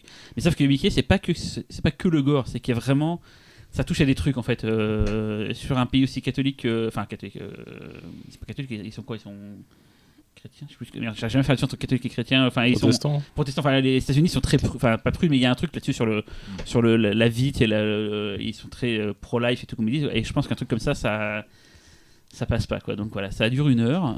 franchement, ça se fait, ça se fait bien quoi. si vous Non, avez moi, pas vu Je mets deux piments. Moi. deux piments, Ouais. d'accord. Moi, je mets 3. Je, je mets 3. J'aurais mis 2 si ça avait été un film cinéma, mais 3 parce que c'est de la télévision. Et que je, je trouve ça assez couillu ouais, d'avoir fait, d'avoir fait un truc pareil. Quoi. Bah, je pense qu'il l'a fait exprès pour pas être Bien sûr. hein. Il a dû se dire, Moi, je con pense qu'il, oui, voilà, il- je pense qu'il a, il a testé les limites de, la- de la- il a testé les limites du premier amendement. hein, donc, euh, Xavier, tu es bien mutique, Xavier. Euh, voilà, moi je, ouais, moi je mets deux et euh, c'est vrai que moi je suis pas très fan. Pas très fan. non plus, moi non En le revoyant, ce qui était chiant, c'est que c'était en anglais. C'est ça qui m'a le plus C'est- alors l'anglais, euh, moi l'anglais m'a vraiment euh, fait sortir du truc. Euh. Billy Drago n'a jamais été un bon acteur quand il parlait, bah, malheureusement. ouais, on- single, hein, c'est pas. Et je sais pas pourquoi. J'étais parce que je l'avais déjà vu. J'étais persuadé que c'était Julian Sand dedans. Et bah, ouais, Julian Sand. tu découvrais de mauvais Warlock. acteurs, du coup. Et Warlock. Ah, qui jouait la- à la place de Bill Drago Ouais. Ah Non, moi je, je me souviens que c'était Bill j'étais Drago. là, je me disais, oh, tiens, c'est Sand lui, et tout machin. j'étais content de le voir. je hein, Billy Drago Non, mais. tu t'étais trompé de mauvais du coup. Non, mais Drago, c'est ça, c'est vraiment une gueule de cinéma. C'est un mec, c'est. euh, c'est un peu comme Robert Zarf, c'est des, des gens qui ont une tronche Ouais. de cinéma en fait, et il, il a une, une gueule de sale type quoi qu'il se passe. Effectivement, quand il joue, c'est pas ça quoi. Dans, c'est dans ça. les acteurs types, finalement, il parle très peu quoi. Ouais, mais justement, quand il c'est parle juste pas, des regards, c'est c'est juste des, des euh, sourires un peu en, un sourire en coin et tout quoi. Mais quand même, le Mickey là, il est, il est, je trouve, il est vraiment vénère quoi niveau. Ah bah moi Ouais, j'ai- mais- c'est difficile de se dire qu'ils ont pu imaginer, enfin qu'il ait pu imaginer une seconde que ça passerait à la Bah, c'est évident. Non, Tu vois, non, mais le seul truc qui, qui est, que je trouve cool dedans, c'est de se dire. C'était, ça a été réalisé pour la télé américaine. Ça, c'est Mmh. marrant. Ça, tu vois le truc, tu te marres. J'aurais ah, les tellement aimé être en salle, tu sais, de, de visionnage. Avec, Bon, avec la passer. hein. Les gars, on a un problème là, je crois. Ouais. Et Mickey qui devait se, mais, se marrer comme une Euh. baleine, quoi. Mais vraiment. Mais donc ça montre que ouais, c'est 2006, ça montre que euh, les Japonais en ont encore sous le coude. Et c'est vrai que Mickey c'est un peu assagi par rapport à sa grande période des années 2000, euh, enfin fin, euh, mi-90, début 2000, euh, avec les Fudo, les Dead enfin, où c'était vraiment des films Ouais. ultra trash et tout. Il est devenu plus respectable maintenant, mais quand même il, a un- il en a encore un petit peu sous le coude et tout pour, euh, pour faire Ouais, du mais sale, voilà, après, après en Mickey, euh, c'est sûr qu'on. euh, ISO, euh, Visitor Q, Mm. Ichi the Killer. Visitor Q, on aurait pu en euh, parler. Je sais que t'as- tu t'as préféré l'écarter, mais Visitor Q pour moi ça va, c'est loin les, les- les potards. euh, Non, non, mais c'est qu'après, on peut pas parler de tout, malheureusement. oui, oui. Et c'est vrai que là. c'est plus évident, on va dire que. C'est ça, c'est. Mickey, tu sais, euh, voilà, enfin même quand il fait un Dead or Alive, euh, t'as la piscine de merde, voilà, enfin Ouais. tu sais où tu sais On où tu vas ouais, D'ailleurs, pour situer, on a, on a sciemment écarté euh, pas mal de trucs et tout, euh, les plus évidents parce que d'autres gens en parleront et tout. Et enfin, c'est pas qu'on est au-dessus, on est, on fait pas les malins, mais de tout ce qu'on a parlé depuis deux émissions, c'est quand même Hmm. des trucs que pas forcément on- qu'on entend. De toute façon, on Mhm. peut pas être exhaustif. Ouais, ouais. donc, Ah, euh, c'est ça. Et Parce que Mickey, déjà- d'autres gens parleront. euh, Déjà Mickey, il faudrait qu'on fasse une double émission sur Mickey. Ouais. Et encore même en faisant une double émission, on serait obligé de trier. Donc, euh, Par décennie de, de réalisation. ouais, c'est ça, ouais. C'est Et- compliqué. Et du coup, dans, justement, dans l'héritage, on a aussi écarté d'autres. euh, Ben ouais, ouais, ouais, non, mais après, c'est. Après, euh, moi, moi, dans, dans, dans l'héritage, euh, il y avait un autre exemple euh, que je voulais donner, qui est un film qui s'appelle euh, Grotesque. Euh, parce qu'en fait, le hum, Grotesque, c'est un. On va dire que c'est euh, une tentative de faire du torture porn euh, à la japonaise. Et c'est vrai que du coup, c'est assez rigolo de se dire que le torture porn. euh, se dire que les mecs qui sont quand même les chantres du bourrinage et du charclage qu'est-ce que ça pourrait donner s'il le faisait Et du coup, grotesque, moi j'avais trouvé que c'était une œuvre euh, qui, était, euh, qui était plutôt intéressante. Donc c'est sorti en 2009, c'est une œuvre de Koji Shiraishi qui a fait des films The Curse, Carved et tout. soyons honnêtes, hein, c'est pas des grands films. Moi, c'est des trucs que j'aime bien mater de temps en temps, mais comme j'aime bien mater les DTV, euh, Jap, Avec euh, Furlong. j'ai dit Jap. Alors, Oui, j'ai un passif avec les DTV. Ah Mais oui, je, je vois- je me souviens très bien. C'est ça que Xavier se nourrit donc d'oxygène, de nourriture et de films aussi. Donc il faut toujours qu'il y ait des films. Donc s'il n'y en a pas, il prendra tout ce qu'il y a comme une sorte de ça. machine. Il a besoin de ça pour, euh, pour se tenir. en Non, mais le pire, c'est du que c'est bon vrai. DTV, hein, du Cyborg Cop, euh, ah bah ouais, ouais, ouais, ouais. Du Asylum et tout. du Albert Pune. euh. Ouais, mais même chez Asylum et, et, et Pune, moi j'aime beaucoup Pune, je vous Il y a des emmerde. trucs intéressants chez Pune. Voilà. Ça méritera peut-être un numéro Du des Dieu Coteau, tu sais, le film avec les, les cougars là et tout. ça, il peut regarder ça. Ah, David de Coteau. Et euh, bref, en tout cas, voilà quoi, c'est intéressant de voir la réponse japonaise euh, face à un hostel. C'est gore, c'est méchant, mais c'est en même temps très drôle et totalement absurde. Et, euh, et quelque part, je trouve que c'est ce qui manque beaucoup au hostel, par exemple. Parce que donc en fait dans l'histoire on va on, va voir un jeune homme et une jeune fille qui sont qui sont à la sortie du lycée et tout machin et qui qui vont sortir ensemble pour la première fois parce que vous comprenez euh, ils s'aiment ils ont des sentiments forts ils ont jamais osé se le dire puis alors se faire des bisous euh. et pendant ce premier rendez-vous ils vont se faire capturer par un scientifique euh, fou qui va euh, les torturer et, euh, et puis ça va aller très très loin dans la torture. Donc en fait, il y a un rapport assez intéressant entre les différents personnages. Euh, parce que du coup, le, le- le- le- le tueur, il va absolument démontrer, en fait, la, voir leur volonté de survivre. Donc il y a des jeux euh, un petit peu sadiques et tout, mais on n'est pas vraiment dans l'humiliation là. Par contre, c'est au contraire, il, il essaie de jouer vraiment sur l'humanité des, des deux personnages. C'est ça que quand je suis en face de Xavier, il a un sourire en coin quand il parle. À chaque fois, il, est... il a bien parlé des saloperies. Je vois, J'adore. il est super content. J'adore. Là, sur le côté là. J'adore. Et du coup, voilà quoi. Grotesque, c'est un film qui est pas forcément beaucoup apprécié, je sais bien. hein. généralement, les gens, ils aiment pas trop. Mais euh, voilà, c'est un truc qui est, euh, qui est bourrin et euh, que, que justement, moi, je, trouve qu'il y y a quand même beaucoup d'humour dedans. Je vais pas dire que c'est une parodie non plus de, de- du torture porn, mais t'as quand même l'impression que le mec, il se dit, bon, bah voilà quoi, le torture porn, c'est un peu con. Donc du coup, il fait un film avec beaucoup d'humour noir. Et je trouvais que, ce- que c'était plutôt intéressant. On est vraiment dans un registre très différent de l'extrême qu'on a pu voir auparavant. Parce que tu as vraiment l'impression que le mec, il a quand même pris un petit peu de recul là-dessus. On n'est pas dans une volonté de faire de l'extrême, on est là dans une volonté de faire un torture porn pour faire la nique aux Américains, en essayant de mettre les putters un peu plus haut, mais en se rendant bien compte de ce qu'on est en train de faire. Et du coup, euh, je trouve que c'est plutôt, plutôt pas mal. Après, évidemment, euh, bah, en autre descendant, euh, enfin, cet héritage, euh, bah, s'il y a un autre réalisateur en dehors de Mickey euh, dont on est obligé de parler, bon, certes, on va le faire de manière très courte, mais, euh, mais si vous voulez en apprendre plus sur le réalisateur en question, je vous invite Ouais, à écouter euh, une double émission que j'avais fait euh, Juste ok. sur ce notion. C'était avec, c'était juste moi et, et- et François. Donc Discordia, spécial ouais. Voilà, donc on a fait euh, double émission. Et donc, euh, bah, euh, dans, dans les films super intéressants, il y a Cold Fish.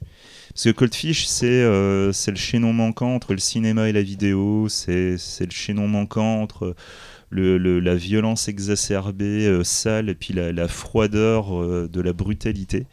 Voilà, sans être forcément, moi, mon, mon notion préférée. Euh, je vous aurais déjà plus envoyé vers euh, Strange Circus pour cette émission. Euh, Cold Fish est vraiment intéressant parce que, pareil, euh, on a tout. T'as as, l'impression que le mec, il a digéré tout ce qu'il y a eu auparavant. Et que ce soit l'érotisme malaisant, le gore, parce qu'il y a une scène vraiment dégueulasse avec des morceaux partout, ou, des scènes d'horreur psychologique, mais, mais profondément dures. Cold Fish, c'est un peu. C'est un peu le digest de, de tout ce dont on vous a parlé là euh, précédemment, et en même temps en arrivant à faire un truc auteur.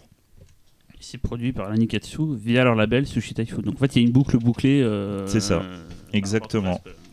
Et euh, voilà, donc du coup, si vous ne l'avez pas vu, euh, franchement, Cold Fish, euh, c'est à voir absolument. Vous pourrez C'est- le voir en salle bientôt. assez dingue. À Lyon en septembre, il sera possible de voir Cold Fish sur un écran de cinéma. Je ne dis pas plus. Oh la vache, ça va, ça va faire très très mal à la gueule. hein. Euh, il n'y a pas qu'un bel héritage. de toute Ah non, il n'y a, a pas qu'un bel héritage. il y a ce qu'on appelle les, les, euh, avortons dégénérés. Alors attention, les avortons dégénérés, c'est pas forcément dans la condescendance, hein, si on parle de ça.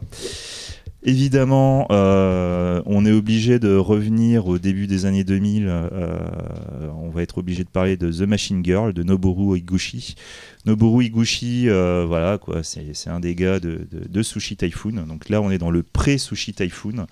Euh, voilà, bah, c'est tout simplement euh, Amy qui, euh, qui un jour va se faire, va se faire défoncer. on va lui greffer une mitrailleuse en guise de prothèse et elle va aller appliquer sa vengeance sur une bande de yakuza qui ont torturé son petit frère.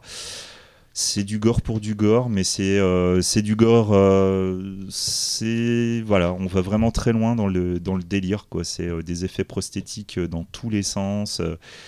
c'est gore, c'est méchant, c'est cruel, c'est ingénieux. Après, moi, je suis pas ultra fan, mais c'est vrai que là, on est plus dans un délire. On aime bien le mauvais goût, là, euh, par contre. hein. Euh, C'est pour ceux qui connaissent euh, Sushi Typhoon, bah voilà quoi, un peu les, origines du truc. Évidemment, si je parle de, de- ce film-là, je suis obligé de parler de Tokyo Gore Police aussi, de Yoshihiro Nishimura. C'est le deuxième réalisateur qui a fait énormément pour le gore au Japon. Lui aussi qui, bah, qui aura. Il vient des effets, lui, je crois d'ailleurs. hein, Ouais, ça tout à fait. Et, euh, et du coup, il est surnommé le Tom Savini du Japon. Voilà. Euh, il, a, euh, il a œuvré entre autres sur les effets spéciaux de Suicide Club de Sonotion. Donc euh, la scène d'ouverture, C'est Voilà. le Métro pour ceux qui. Voilà. le splotch. Voilà. Et euh, du coup, Tokyo Gore Police, c'est une, euh, une adaptation euh, d'un de ses courts-métrages qui est Anatomia Extinction de 95. Et, et du coup, bah là, c'est un truc futuriste, dystopique. Et, et du coup, la, la- la police est devenue privatisée et fait régner sa loi à cause d'une sorte d'état d'urgence et dans le but d'exterminer des mutants. Voilà, c'est euh, c'est un petit côté, euh, c'est un petit côté euh, tordu. euh, on est vraiment dans la satire sociale. Très souvent, on a l'impression que ça va partir dans le rigolo et en fait pas du tout. Donc c'est vraiment de l'humour ultra froid. C'est à prendre avec beaucoup de pincettes. C'est très très glauque. C'est hyper sanglant, gore, euh, tout ce que vous voulez. Euh, voilà quoi. Par la suite, évidemment, ils vont monter le, le label euh, Sushi Typhoon avec en plus euh, Mickey, Sonotion. voilà. Quoi. qui il a fait des sujets Alors lui, il en a pas fait, non, mais il fait partie du truc. Il a un, il a un poste chez Su- Sushi. Typhoon. Je sais plus ce que c'est exactement, mais ça m'a fait marrer de savoir qu'il était dedans, quoi. Et puis aussi, évidemment, comme je puis l'oublier, il y a aussi Tak Sakaguchi dans, dans Sushi Typhoon. Ouais, enfin, il a fait des films. euh, alors, euh, Oui, avant, on- il a fait Battlefield Baseball, Ouais. qui était nul à Yesh. Il a fait euh, Machine Beatball. Ah non, mais Beatball Machine, c'était pas lui. Meatball Non, Machine. non, Meatball Machine, c'est pas lui, non. Nul. Justement, c'est un des deux. Je sais plus si c'est Higuchi euh, ou. Nishimura. Je, euh, je sais pas si tu vas en parler, mais de Wild Zero et Stacy, tu as pris d'en parler ou pas du tout Non, pas du tout. Donc si tu veux y aller, hésite pas. C'est deux films que j'aime bien de cette époque-là, genre fin 90, début 2000, euh, d'horreur japonais un peu trash. Il y avait Stacy, c'était un. Ils se sont dit, tiens, euh, c'est rigolo, euh, Bruce Campbell dans Evil Dead, il a sa main coupée, il a mis une tronçonneuse. Ben, ils ont fait pareil avec une étudiante en fait euh, qui. euh, euh, qui, euh, qui est un zombie, c'est ça Je me souviens plus trop le truc et tout. Et Ouais, ça, il y a quelqu'un pour la tuer, va donc se mettre une main tronçonneuse et tout. Voilà, c'est un film de zombies japonais plutôt rigolo, euh, avec des effets gore sympas. Et c'était bien avant toute cette vague-là, donc en fait c'était un peu rafraîchissant. C'est-à-dire que si ça sortit après, on aurait dit ouais bon c'est un énième Typhoon, mais il n'y avait pas ce côté euh, self-conscious comme on dit, quoi, conscient de, de faire du, du, du fou- Mm. du- du fou. C'était juste un film japonais. Et Wild Zero, c'est un film assez sale ambiance réalisé par un clipper qui a la particularité de faire jouer dans, dans le film, euh, ils jouent leur propre rôle, les Guitar Wolf, euh, qui est donc un groupe de, de comment on peut dire, de rockabilly. euh, Du garage. hein. du garage japonais euh, où ils sont tous habillés avec des, des perfectos en cuir et, euh, et voilà et en fait ils vont euh, s'occuper d'une attaque de zombies euh, sur terre et tout c'est un film de zombies pareil quand il n'y avait pas encore 20 000 de films de zombies quand on était écœurés bah celui-là c'est parti d'un peu du lot et il y a deux trois passages un peu bien gore bien sales et tout euh, voilà donc euh, c'est juste deux que je voulais mettre en, en avant que j'aime bien Surtout la euh, musique, et la Ah musique oui. de, de, de, de- de Bah. Guitar Wolf du coup quoi euh, voilà, quoi. les meilleurs. Voilà. Les Donc, je, meilleurs. je m'excuse de cette aparté voilà. Ah mais tu as raison, tu as raison. Et autrement, bah en troisième, alors après, euh, on, met ça en avorton dégénéré, mais pourtant on, l'aime beaucoup. Je vais vous parler de, Ujisha, évidemment. Donc euh, artiste de la Geki Motion. Et en fait, Laurent, on avait parlé il y a deux émissions pour le coffret qui était sorti chez euh, Spectrum. Et euh, Moi, je voulais mettre un petit peu en avant The Burning Buddha Man parce que c'est vraiment le, film qu'il a vraiment mis en avant. Donc, euh, une jeune lycéenne dont les parents ont été assassinés se voit confrontée à une organisation qui vole des statues de Bouddha partout dans la ville dans le but de les fusionner avec des êtres humains. Il en résulte des êtres étranges mais au pouvoir immense. Leur chef, un gourou et savant fou, projette de sombres dessins que notre héroïne va devoir stopper. Donc, c'est un film réalisé en Geki Motion. C'est une euh, technique euh, de captation de silhouettes en mouvement. Et quand vous regarderez The Burning Buddha Man, dites-vous qu'en fait, chaque silhouette, chaque fois que vous en voyez une, est différente. Donc en fait, vu le nombre de plans qu'il y a dans, le- dans les films de, de Ujisha, vous allez comprendre que le travail est absolument immense. C'est violent, c'est bourrin, c'est euh, c'est ultra fun, c'est barré. Euh, moi, franchement, les films du Jisha, euh, j'adore. Donc ça, c'est, on est vraiment dans, dans le grotesque pur et dur. C'est bourré d'humour noir. C'est, ça flirte avec la body horror. Voilà, moi je trouve ça, euh, je trouve ça mortel. C'est vraiment la synthèse absolue de, pop culture et tout. Euh, autant les trucs euh, type Sushi Typhoon, j'avoue, m'ennuient un peu profondément. parce que bon, voilà, pour moi c'est du gore pour du gore. Ujisha, là au moins j'ai quand même l'impression de voir un mec qui a un univers bien à lui. Je le vois pas faire un jour autre chose que, qu'il y ait un truc dans son univers. Je, je, je verrais même pas l'intérêt. Mais voilà, enfin, c'est un truc qu'il faut absolument voir, mais tout, hein, que ce soit ses films, ses courts-métrages. Enfin, déjà, si vous chopez le, Spectrum, euh, je crois que vous avez déjà quasi tout. Euh, je l'ai pas encore, malheureusement, mais je, je me un plaisir de l'acheter. Enfin, voilà, quoi, c'est vraiment. euh, moi, je trouve ça dingue, hein, Burning Buddha Man. euh, voilà. Euh, pour terminer cette émission, euh, vous avez chacun euh, choisi ce qu'on va appeler une spécialité du chef pour rester dans la métaphore du menu. Donc un, un morceau de cinéma qui vous, qui vous plaît particulièrement dans ce genre. Et on va commencer avec Cyril. Qu'as-tu choisi Le Cyril film acrobatique de la soirée, enfin de la Tu dis le titre en anglais, hein, je te- je t'en supplie. Donc je vais vous parler de White Rose Campus, Then Everybody Get Rape, de Koyu, Koyu Ohara, film de 1982. Alors avant de parler du film, je vais un peu situer le pourquoi j'en parle aujourd'hui, pourquoi je connais ce film-là, et pourquoi d'ailleurs autour de moi d'autres gens le connaissent. Non, non, non, Il ne a été nous cité- implique pas, s'il te Eh, plaît. nous fous pas dans ta merde là. Il a hein. été cité dans le- les précédentes émissions, euh, le film Assaut Jack the Ripper et une certaine séance de la Cinémathèque française. En fait, il se trouve que en 2011, euh, la Cinémathèque française a fait un gros focus sur la Nikatsu. Ils ont passé énormément de films de la Nikatsu. Et je sais pas si vous êtes habitué à la Cinémathèque française, peut-être pour ceux qui sont pas sur Paris, ils le savent pas, mais tous les un vendredi sur deux, euh, il y a ce qu'on appelle les soirées bis à la Cinémathèque française, où il y a un double programme euh, de films bis. Voilà, quoi. Et en fait, ils, souvent, ce qu'ils font, c'est quand il y a une grosse thématique et que ça s'y prête, c'est moins facile sur du, du, que sur du que sur de la Nikatsu, ils font des doubles programmes thématisés. Quoi. Et ce soir-là, c'était une soirée roman porno violent. C'était le 23 décembre 2011. J'ai noté la date pour, euh, pour se souvenir de ce grand moment. C'était à la deux, trois jours, comme si c'était jours avant hein. Noël. et donc, on a vu Assault Jack the Ripper et White Rose Campus, Then Everybody Gets Rape. Et en fait, je pense aucun de nous ne connaissait. Faut vous connaissiez le film avant d'aller le voir Non. Alors celui-ci, non. Non, voilà, on ne connaissait pas. On en y, fait, était, on y était allé pour assaut. voilà. hein. Et Ah, Jean-François allé pour Jean-François Assaut. Roger, donc le sélectionneur de la Cinémathèque française, avait expliqué qu'il était allé au Japon. Il avait, euh, d'ailleurs, c'est marrant parce que je l'avais croisé à Tokyo quand j'y vivais. On s'était croisé au hasard dans un carrefour, euh, enfin carrefour, pas le magasin, mais un, un- un carrefour de, de- de- de trucs et tout. On est, il était à, à Tokyo pour justement voir énormément. Donc il allait chez la Nikatsu, et il voyait énormément de films là-bas, quoi. Et il en a vu genre des tonnes et des tonnes. Et il a repéré ce truc-là. Donc rendons à César ce qui appartient à César.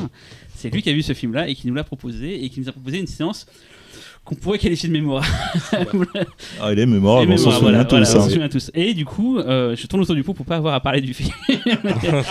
Parce que je dois avouer, je l'avais pas revu. Moi, je l'ai beaucoup fantasmé le film dans le sens où moi, mais comment on a pu faire ça, quoi et, euh, et quand je l'ai revu hier, j'ai fait bon, ah, je m'étais peut-être un peu emballé euh, sur le délire. Bon, je vais expliquer l'histoire parce que j'ai même pas noté de C'est scénario. pas parce ton que- genre de t'emballer Non. pourtant. Non, non. je vais. Alors déjà, c'est c'est c'est une- c'est un film d'une série. Il y en a eu, il y en a eu deux. Je sais pas s'il y en a eu plus, mais il y en a, un autre qui s'appelle White Rose Campus After, After School Inci- Incident en 86. Euh, donc le réalisateur, euh, donc euh, Ohara, en fait, c'est un, des réalisateurs les plus prolifiques à l'Anikatsu. Il a fait plus de 42 films pour eux, et dans les 42 films qu'il a fait, il y en a 4 comptés dans les plus gros succès euh, de l'Anikatsu. D'ailleurs, il était très apprécié du patron de l'Anikatsu. Il, il adorait ce réalisateur-là parce qu'il était très pop, très très fun. D'ailleurs, il s'est fait appeler le, roi du pop art pornographique. Donc voilà, rien que dans l'année euh, 79, mon année de naissance en plus, il a fait 8 films. Donc voilà, j'étais prédestiné pour, pour apprécier ce film-là. Et donc qu'est-ce que c'est que cette histoire? Donc c'est très simple. c'est une école, une classe de jeunes filles, euh, des lycéennes, qui vont en classe verte. Voilà, jusque-là. Rien de spécial. Euh, il se trouve qu'une des jeunes filles a décidé de ne pas aller en classe verte, ça la saoule, donc elle a dit à son petit copain Viens, euh, attends-moi à une telle station d'autoroute, je ferai style Ah, j'ai envie de pisser pour qu'on s'arrête, et puis on se barre tous les deux et on part en week-end tranquillou. Quoi. Sauf qu'à la station d'autoroute, son copain, il n'a pas prévu ça. En fait, il a prévu autre chose. Donc je tairai pour le moment le, le quoi, mais il a prévu autre chose. Et il se trouve qu'ils sont deux, ils attendaient un troisième gars, et le troisième gars ne vient pas. Donc en fait, ils vont recruter un gars dans la station, un gars charmant. euh, on nous présente au départ en train de, de chercher à baiser, d'aller dans les chiottes des filles et de, de renifler des, des- des photos de, de- de- de femmes à poil. Et donc à un moment donné, tomber dans une dans une poubelle d'un des chiottes et tomber sur deux tampons euh, remplis de sang quoi. Alors dans mes souvenirs, il s'est foutu dans le nez. En fait non, il les, il les, il les- il les avale en fait, c'est différent quoi. Il les met dans la langue. Ah, c'est bon, j'avais le même souvenir que toi. Ouais, c'est- moi c'était dans le nez en fait, mais en fait il les met dans la bouche en fait quoi.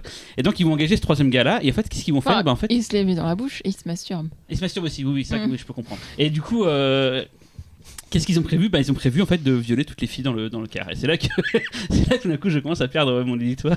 Et ça va être plus difficile pour moi d'expliquer le- la suite du film. Mais je me suis dit que je le ferais jusqu'au bout parce que c'est tellement nawak. Ah, Donc faut imaginer, hein, c'est la Neketsu, donc en scope. Oh, ils imaginent bien là. Non, visuellement, Il est pas en scope celui-là. je Ah si, il est en scope. Il est hein. en scope Ah, Je l'ai revu hier, il est en scope, il est sublime visuellement, ça c'est très beau et tout, c'est comme toujours euh, soigné.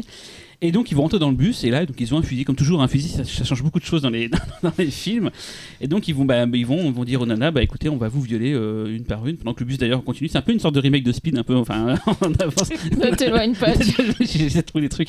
Bon, bref, ils vont, bah, ils vont, en fait, ils vont, euh, et à mesure, euh, violer les différentes filles qui se trouvent dans, le- dans le bus. Alors, à un moment donné, carrément, la professeure se- s'interpose, donc ils vont violer la professeure et tout. Bout d'un moment, ils disent, bon, bah, toi, toi, toi, vous êtes moche, vous sortez. Donc, ils sortent plein de filles du, du bus et ils continuent leur route. Les filles d'ailleurs moches, euh, enfin soi-disant moches, euh, arrivent enfin à arrêter un véhicule et se disent bon, on se dit bon, elles vont prévenir les flics. Ils font non non, euh, poursuivez-le. il a- Il a dit qu'on était moche. Donc tout le film est assez bizarre comme ça tout le long quoi. Ils vont arriver, on est dans une sorte de baraque, ils vont euh, bah, continuer leurs œuvres et tout quoi. Euh, à ce moment-là, euh, le, le chauffeur arrive enfin à prendre le fusil. Tu dis bah c'est bon, c'est fini. Il fait bah non, euh, moi aussi je vais les baiser. Donc à ce moment-là, ça continue encore. Et en fait, il y a plein de twists comme ça. À chaque fois, il y a des gens qui arrivent pour les sauver. Et à chaque fois, ça repart en vrille quoi et tout. Mais tout se finit bien. Tout ça n'était qu'un rêve. Et à la fin, on, se rend compte que tout ça avait été rêvé et qu'en fait, euh, ben il s'est rien passé, que la classe verte va pouvoir partir. C'est donc ça la fin, j'étais pas sûre Oui. d'avoir compris moi. Ah c'est un rêve en fait. Comme quoi tout ça n'est. n'est- n'est- en fait, moi, j'ai, la pauvre, la pauvre, j'ai une amie, je ne dirais pas son nom, mais je la fais chier depuis des années. Je lui dis, fais, un remake de ce film-là, mais il rajoute plein des, des têtes qui explosent, parce que c'est toujours mieux un film quand des têtes explosent. Et voilà, donc je la fais chier depuis des années pour qu'elle fasse un remake de ce film-là. Elle est pas super, super emballée de faire un film de viol dans le bus, quoi. Donc, euh, donc voilà, euh, voilà, c'était mon petit côté. euh, c'est, un mouvement que j'essaie de lancer qui s'appelle le cartmanisme. En gros, c'est un petit côté, un petit côté sale con, un peu provoque et tout. Donc Coast Campus, voilà, c'est le, je crois que je sais pas si c'est le summum de tout. le Moi, truc je- dégueulasse, pour moi, c'est 4 piments. Voilà, c'est le pire de c'est- Je tous. crois que c'est le pire qu'on a parlé en, en 4 films, parce qu'en fait, en le voyant hier, le film fait 1h05. Je me suis dit, en fait, il n'y a rien d'autre que ça. En fait, il n'y a rien d'autre que des mecs qui veulent violer des meufs, des mecs, euh, en plus, pas très beaux, hein, c'est que des laidrons et tout, euh, euh, Et dégueulasses puis là, et tout. tu peux pas dire Not All Men, hein, parce qu'il y en a pas Ah ouais, un non, non, qui. ils sont tous débiles et dès qu'il y en a un tu dis euh, bon bah il va il, non, il fait ah moi aussi je vais les baiser et à chaque fois tu dis putain mais il y en a pas un pour sauver l'autre et tout il y a quand même une séquence que j'avais oubliée qui pour- qui pourtant nous avait fait mourir de rire à la à la à la nuit à la, à- enfin la nuit excentrique à la cinémathèque française c'est qu'à un moment donné euh, un mec force euh, une nana à faire une fellation et en fait, elle lui crache, parce qu'il a, il a éjaculé dans sa bouche, elle lui crache le, le foutre sur le visage, et le mec euh, prend sa main et le met dans sa bouche. Et tout. Il y a des, plein de petits passages comme ça, un peu euh, jovial, on va dire, dans le film, d'où un plan où la, la salle était morte de rire, et ça, vous pouvez pas, vous pouvez pas me dire que c'est pas vrai, où une nana, pareil, qui forçait à faire une fellation, et tout d'un coup, recrache tout, et recrache tout sur la caméra, en fait. Et donc, t'es sur l'écran de la salle Henri Langlois, de la cinémathèque française, tu vois, et Voilà. t'as une giclée qui t'arrive sur la tête, et tout le monde a fait dans la salle, tout le monde a fait waouh! en fait, en fait, plus précisément, je vais donner des détails euh, qui, voilà, on va se faire cataloguer, c'est pas grave. C'est que, en fait, pour moi, les deux plus grands moments, la cinémathèque, donc euh, temple de la cinéphilie, hein, quand même, euh, voilà, le, le temple de la connaissance, hein, euh, dans, toute la plus grande dignité. Il y avait ce passage-là de foutre à l'écran et le, le- le seul équivalent que j'avais, c'est qu'on a été à la nuit 3D, Ah oui. qu'on a été Ah, voir le le, pensionnat des petites salopes. à avec ce passage où il y a donc euh. Piotr Stanislas qui éjacule face caméra, et voilà, c'est en 3D. Oui, oui, Voilà. je me souviens très bien. c'est- c'est- C'était Je trouve que c'est une belle euh, métaphore de ce que attendent le public masculin en allant voir ce Éjacule film en moi fait. dessus, quoi. Non, ouais. mais pour, pour aller plus, pour aller plus loin, euh, le pensionnat des petites salopes, c'est une séance qui a commencé à 1h du matin, Ouais. un soir d'hiver. Ouais. Euh, Et on est rentré à pied sous la on est neige. rentré à pied sous la neige, C'est les beau. yeux explosés après s'être tapé trois films en 3D polarisés d'époque, avec des multiples coupures dans les films qui ont cassé. Il n'y a plus de transport. euh, Et ne changeons pas de sujet. Votre avis sur White Rose Campus. L'épreuve, les- la, la Ouais, parce cinéphilie à que t'as l'épreuve aussi quoi. ce C'est défilé. ça. Moi, j'ai pris le parti d'en parler. Mais c'est vrai que, j'avoue, en le revoyant hier, je me suis dit, Ouah, c'est quand même un peu chiant, en fait, quand même. Et, et j'avais. c'est- En fait, la sais, des fois, c'est la séance qui est plus forte que le film. Et on avait tellement tous fait, mais qu'est-ce qu'on vient de. Parce qu'on s'attendait pas à ça, en fait. On, on- Ouais, même je crois même pas lu le synopsis en fait, donc je m'étais- je m'attendais à rien. Et je fais, mais comment on peut faire un film entier sur un sujet aussi con Juste de mecs qui veulent violer des nanas et qui du coup les séquestrent dans un Ah, bus?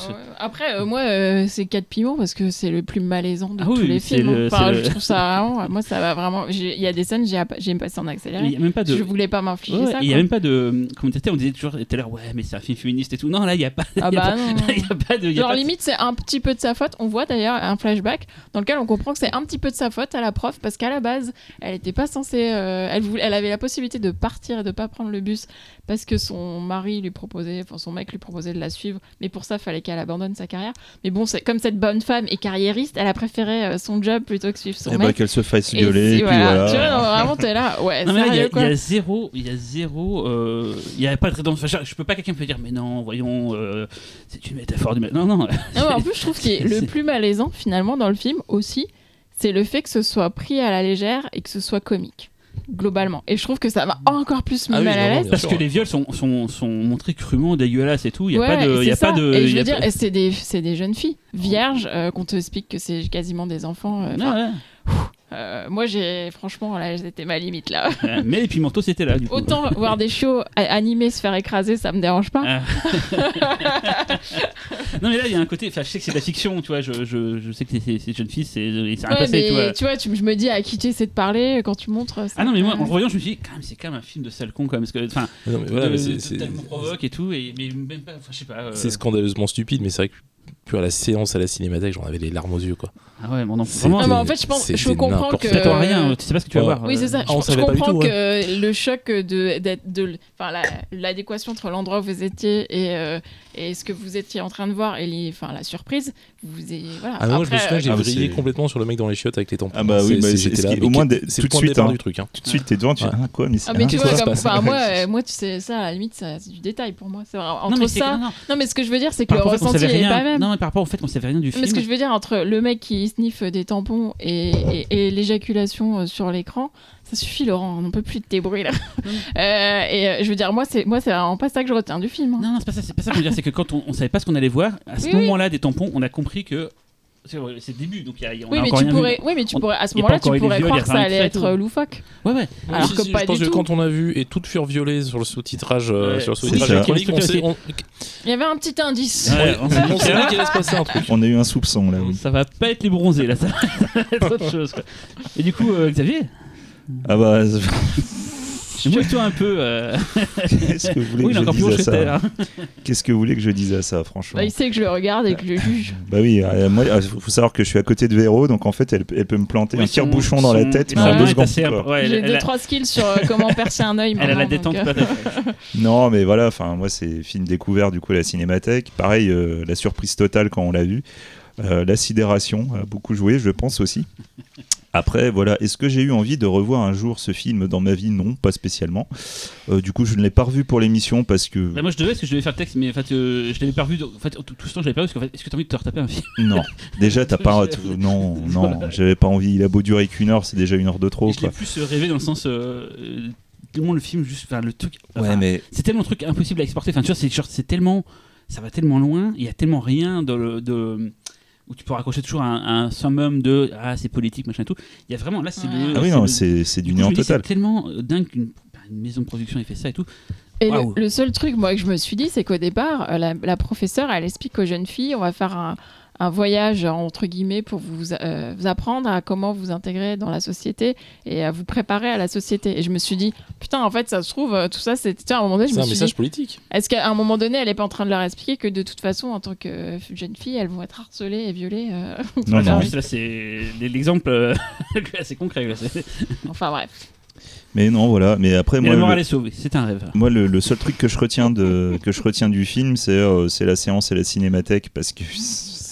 Ah, vous l'avez vu dans les Parce que c'était. Nawak, Ouais, c'était Nawak. chez toi, enfin, Non, mais- tu l'as Ah, fait, c'est pas très bien Je te jure, fait. je suis passé. j'ai- Des fois, j'ai accéléré. Je me suis, j'ai pas envie de voir. euh, Non, mais ça, je- imagine bien la on a découvert ça dans une copie Ah, mais moi, neuve, je- dans un oui. lieu de culture. Je- Enfin, c'était Non, complètement mais fou, je pense que si je l'avais vu en salle, je, me serais senti mal quand même. Enfin, je pense. Je sais pas, il y a un effet dans la. Alors, je sais pas, on peut pas savoir. Attends. euh, Non, non, T'étais mais accompagné. Dis, Ah pas que t'étais pas accompagné d'une femme qui l'a mal vécu, toi. Ah, bah, je deux me suis fait insulter pendant deux semaines. Voilà.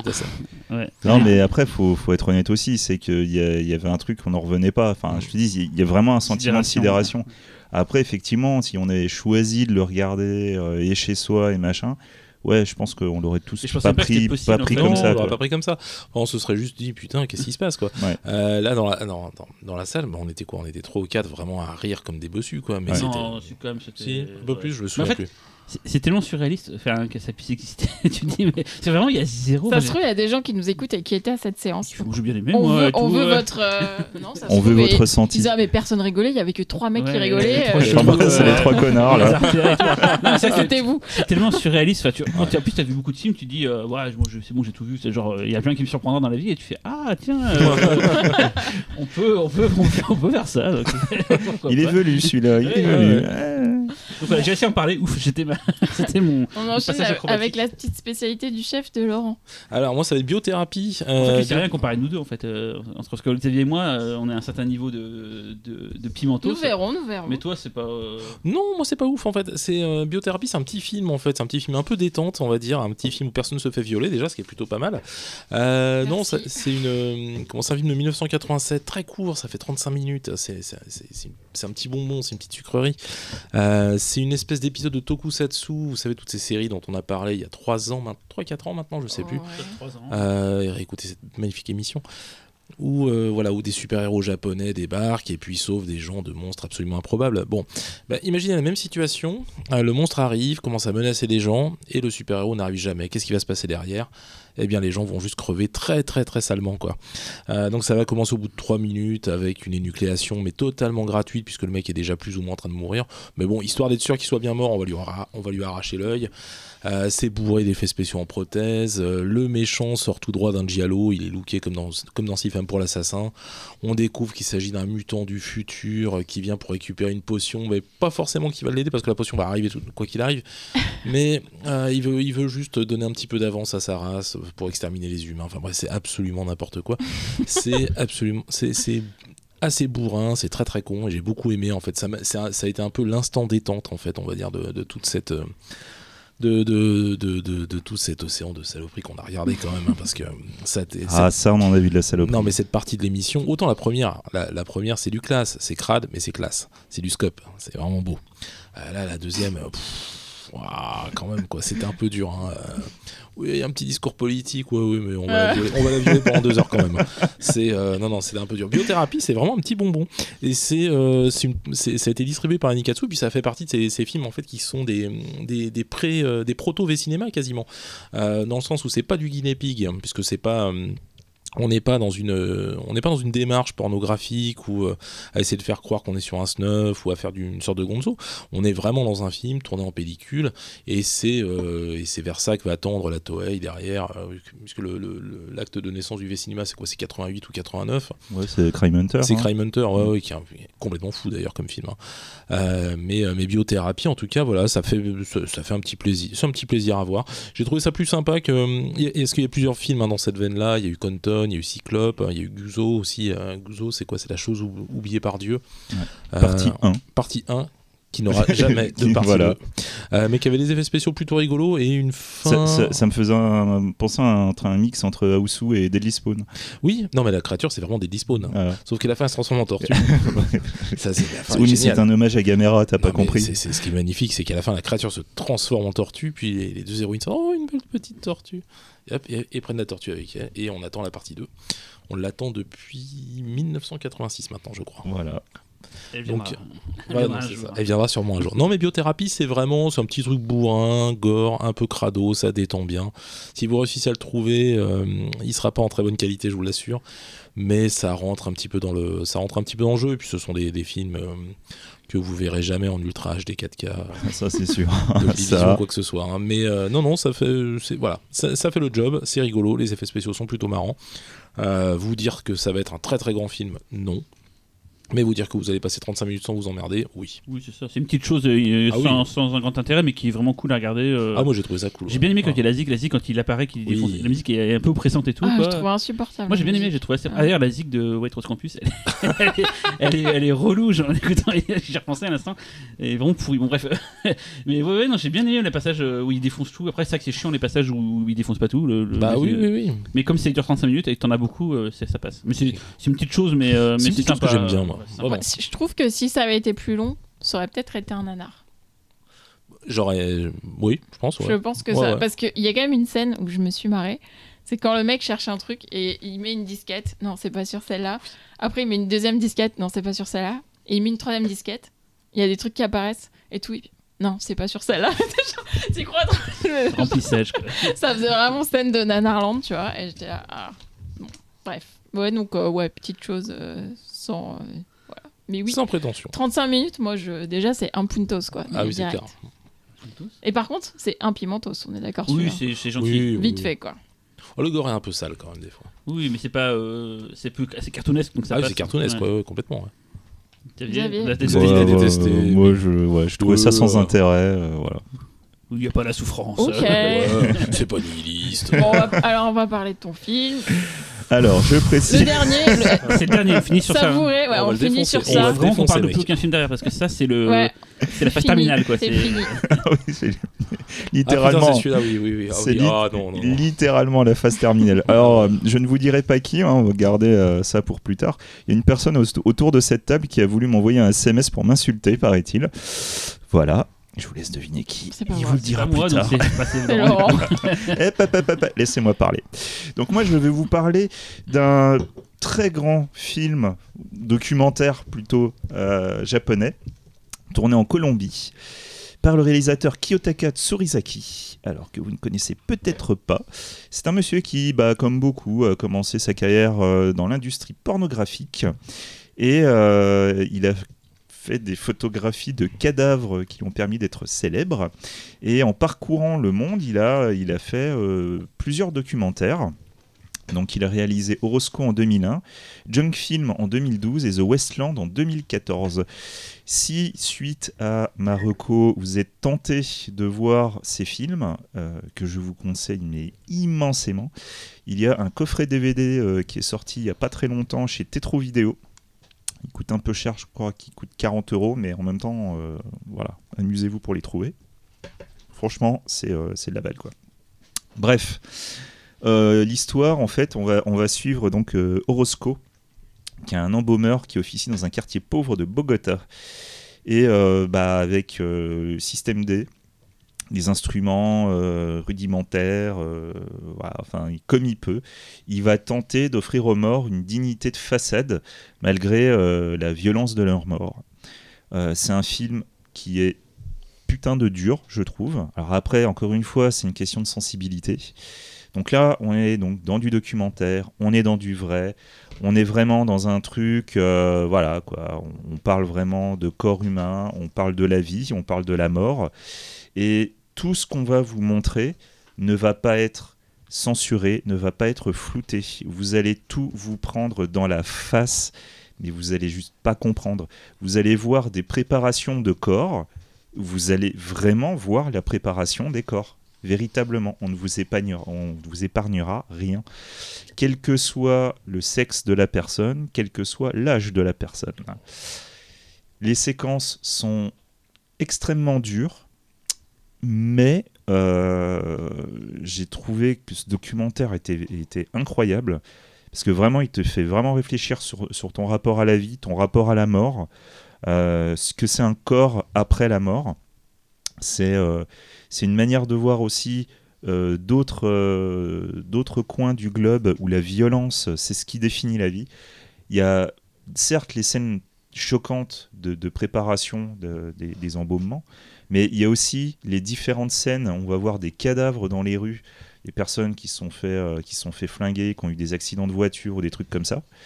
Et, euh, et des fois, ce qui est même encore plus choquant, c'est la réaction des habitants, mais qui voient ça comme, euh, voilà, quoi, genre, ah bah tiens, nous, nous on, serait, on aurait à peu près les mêmes réactions, genre, il y a un mec qui tombe dans la rue, quoi. On va regarder, on va faire, ah tiens, qu'est-ce qui se passe et tout, machin. Là, euh, il y a une nana, elle s'est fait exploser le crâne et tout, euh, au milieu de la rue, il y a une grand-mère qui est en train de regarder ça euh, de loin. Non, je crois que c'est un gars qui s'est fait poignarder, enfin bref. Et elle regarde ça comme ça, avec sa petite fille à côté, sa petite fille qui est morte de trouille, et puis elle continue à regarder ça nonchalamment. c'est. Voilà. Elle cache un peu la petite fille quand même, quoi. Ouais, Euh, c'est quand même un mec euh, qui lui dit de dégager, quoi. ouais, donc, ouais, euh, il y a comme une, il y a, il y a une banalisation de, de la violence qui est assez, qui est assez incroyable. hein. Ah bah oui, non, mais c'est euh, à ce niveau-là, c'est c'est- c'est, euh, c'est assez étonnant. C'est un film qu'on qu'on pourrait penser euh, voyeuriste, et je suis pas d'accord du tout avec ça. Non, bah non, toi tu peux regarder autant Un que tu quand veux. même, je- hein. Non, non, non, non, Et bataille de regard là. non, non. Je maintiens, je maintiens ce que je dis. Pour moi, c'est pas un film voyeuriste parce que clairement, ce que le mec essaie de te montrer, il, essaie de te montrer ça pour un propos. Et, euh, et justement, ce que j'ai trouvé très fort dans le film, c'est que malgré tout ce qu'on va voir d'horrible, que ce soit humainement, que ce soit la misère humaine, que ce soit la mort, l'intérieur des cadavres et tout, ou l'âge même de certaines personnes qui vont être embaumées, ben il y a un truc que j'ai trouvé profondément humain dedans. Quoi. On n'est pas justement dans un documentaire qui essaye de te choquer pour te choquer. C'est au contraire, c'est un documentaire qui veut te montrer de manière très brute et très froide quelque chose, justement pour susciter une réflexion et une autre émotion. Et je trouve que c'est un très beau documentaire. Alors après, évidemment, euh, c'est sûr que quand je vous en parle, euh, vous pensez à des, des- trucs comme euh, Aftermath, où j'en avais déjà parlé, il me semble, dans l'émission, ou des trucs comme ça, mais non, non, non, non, je vous garantis, Orozco, euh, il y a quelque chose de, je trouve vraiment puissant dans le documentaire. Il y a un des trucs que je trouve très beau aussi, c'est vraiment cette volonté de cet embaumeur à toujours essayer de, de- rendre cette dignité à des personnes qui sont mortes de manière violente, généralement, parce que c'est la majorité de ce qu'il reçoit. Et en plus, d'essayer d'utiliser des techniques qui vont permettre de, de- de diminuer la facture. Parce qu'il t'explique par exemple que ça va coûter 400 dollars pour préparer un cadavre si tu vas dans des endroits un petit peu chic et tout machin. Il le fait pour 15 euros lui. Et que lui, il te fait ça, il te fait ça pour, euh, je crois, 50 dollars US. euh, mais voilà, il utilise ces techniques-là, il fait cette manière-là, mais exprès. Il y a un moment, il t'explique qu'il y a un corps pour faire baisser le prix. Il fait exprès de retirer les viscères pour que le corps soit plus léger, donc du coup, ça coûte moins cher après. Enfin, c'est des trucs que j'ai, enfin, c'est assez hallucinant. Et voilà, enfin, je vous dis pas comment se finit le documentaire, mais euh, voilà quoi, c'est. Vraiment, le- Voilà. ce que tu as dit plein de fois, mais je pense que tu n'as pas assez appuyé, c'est donc un documentaire, donc c'est vrai, c'est des Ouais. vraies images, c'est plus de la fiction, euh, du gore prosthétique. euh, voilà. Et moi, pour moi, c'est mes limites en fait. Euh, moi, je, je me suis payé 4-5 pimentos ou même 20 si tu veux. c'est le pire truc que j'ai vu de ma vie, euh, parce que je me suis dit, mais en fait, c'est. Enfin, je, je pense que les médecins ils voient ça tout le temps en fait, tu vois, les pompiers aussi, mais. Moi, je suis pas habitué à ça. C'est salvateur de voir ça aussi en vrai. Mais en fait, comme c'est en plus un bomber cheap, dans le sens pas cher, c'est genre, euh, c'est un tout petit cabanon, on dirait genre euh, un abri de jardin, quoi. Donc, euh, Ouais. pour situer, moi, je l'avais déjà expliqué l'histoire en off à vous, mais je l'ai récité- je l'ai dit pour les, les auditeurs. Moi, j'avais vu le film dans un festival, donc le LUF, on en parle souvent ici. Et c'était une toute petite salle, euh, on s'était posé, puis je me souviens, il y avait euh, 4-5 nanas, des italiennes, hyper jolies, hyper bien habillées, vraiment, euh, elles devaient avoir la vingtaine, elles se sont posées en mode, tiens, on va voir un petit truc, un petit frisson. Le film démarre, pouf, premier cadavre, le mec il ouvre le bide, il prend les viscères, il les met dans un truc et tout. Les quatre filles, pouf, elles sont levées, elles sont barrées. Moi j'étais là, je là là, putain. C'est dur et tout quand il lui met le papier journal dans les. Enfin, il y a plein de passages, je me suis dit, oh là là, putain, c'est hardcore, euh, je crois que c'est mes limites, euh, elles sont vraiment là. Parce que c'est du vrai en fait. Euh, et en fait, euh, le même truc avec un. Je sais que c'est factice et tout, je serais super content de voir ce film là. Là par contre.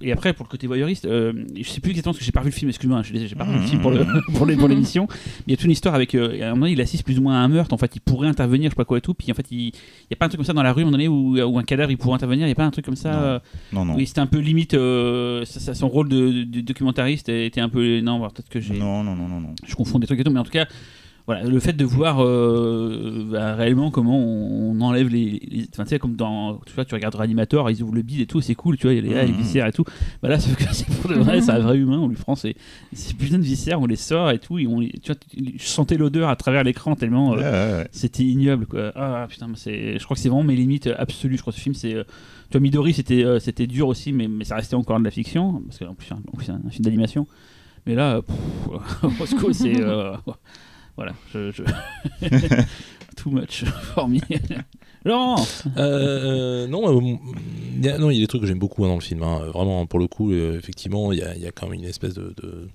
d'hypercute dès le début parce que de toute façon, le, le- la première dissection de cadavre, elle apparaît euh, quasiment elle est au tout début Mm. du film.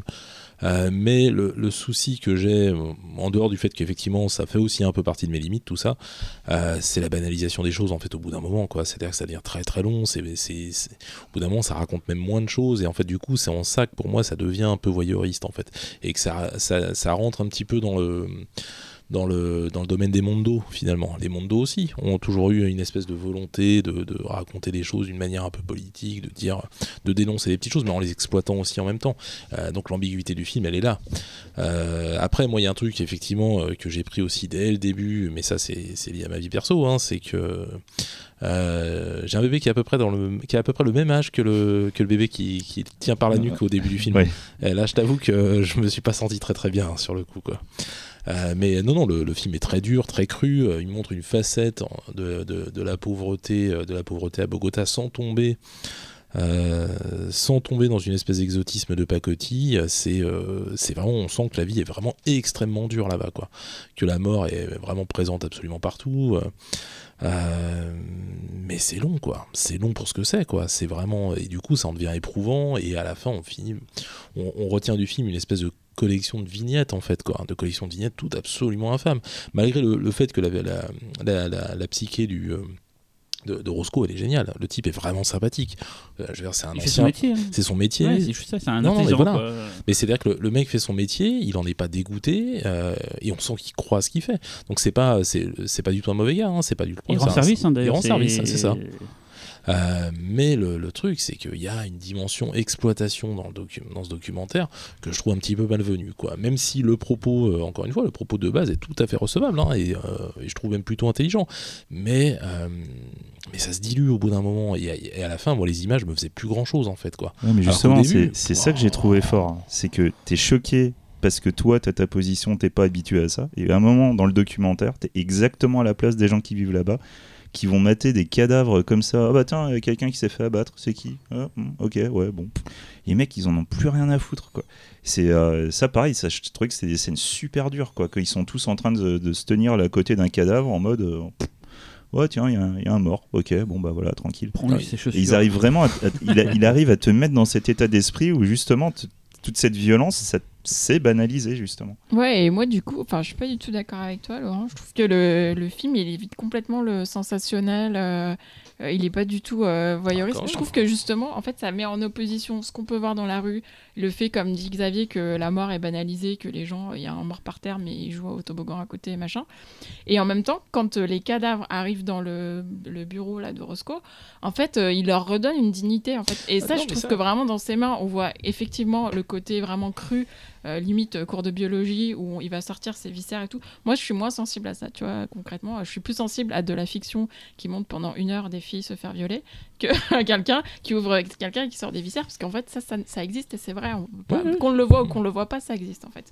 Et du coup... euh, du coup, euh, je trouve que c'est intéressant de voir. En fait, pareil, au début, on voit tout de suite, il ouvre le ventre, machin, et on voit le bébé. C'est ça, je reconnais que c'est un peu choquant, mais bon, voilà. Lui, c'est son quotidien aussi. Et du coup, après, je me suis dit, mais qu'est-ce qu'il va raconter après? Parce que bon, une fois que tu as vu quelqu'un se faire ouvrir en deux, euh, sortir les viscères et nettoyer le ventre, qu'est-ce que tu peux. Bah, Et en fait, finalement, euh, je trouve que le film arrive à quand même euh, déployer quelque chose. On comprend euh, son travail, on comprend pourquoi il le fait, euh, on comprend.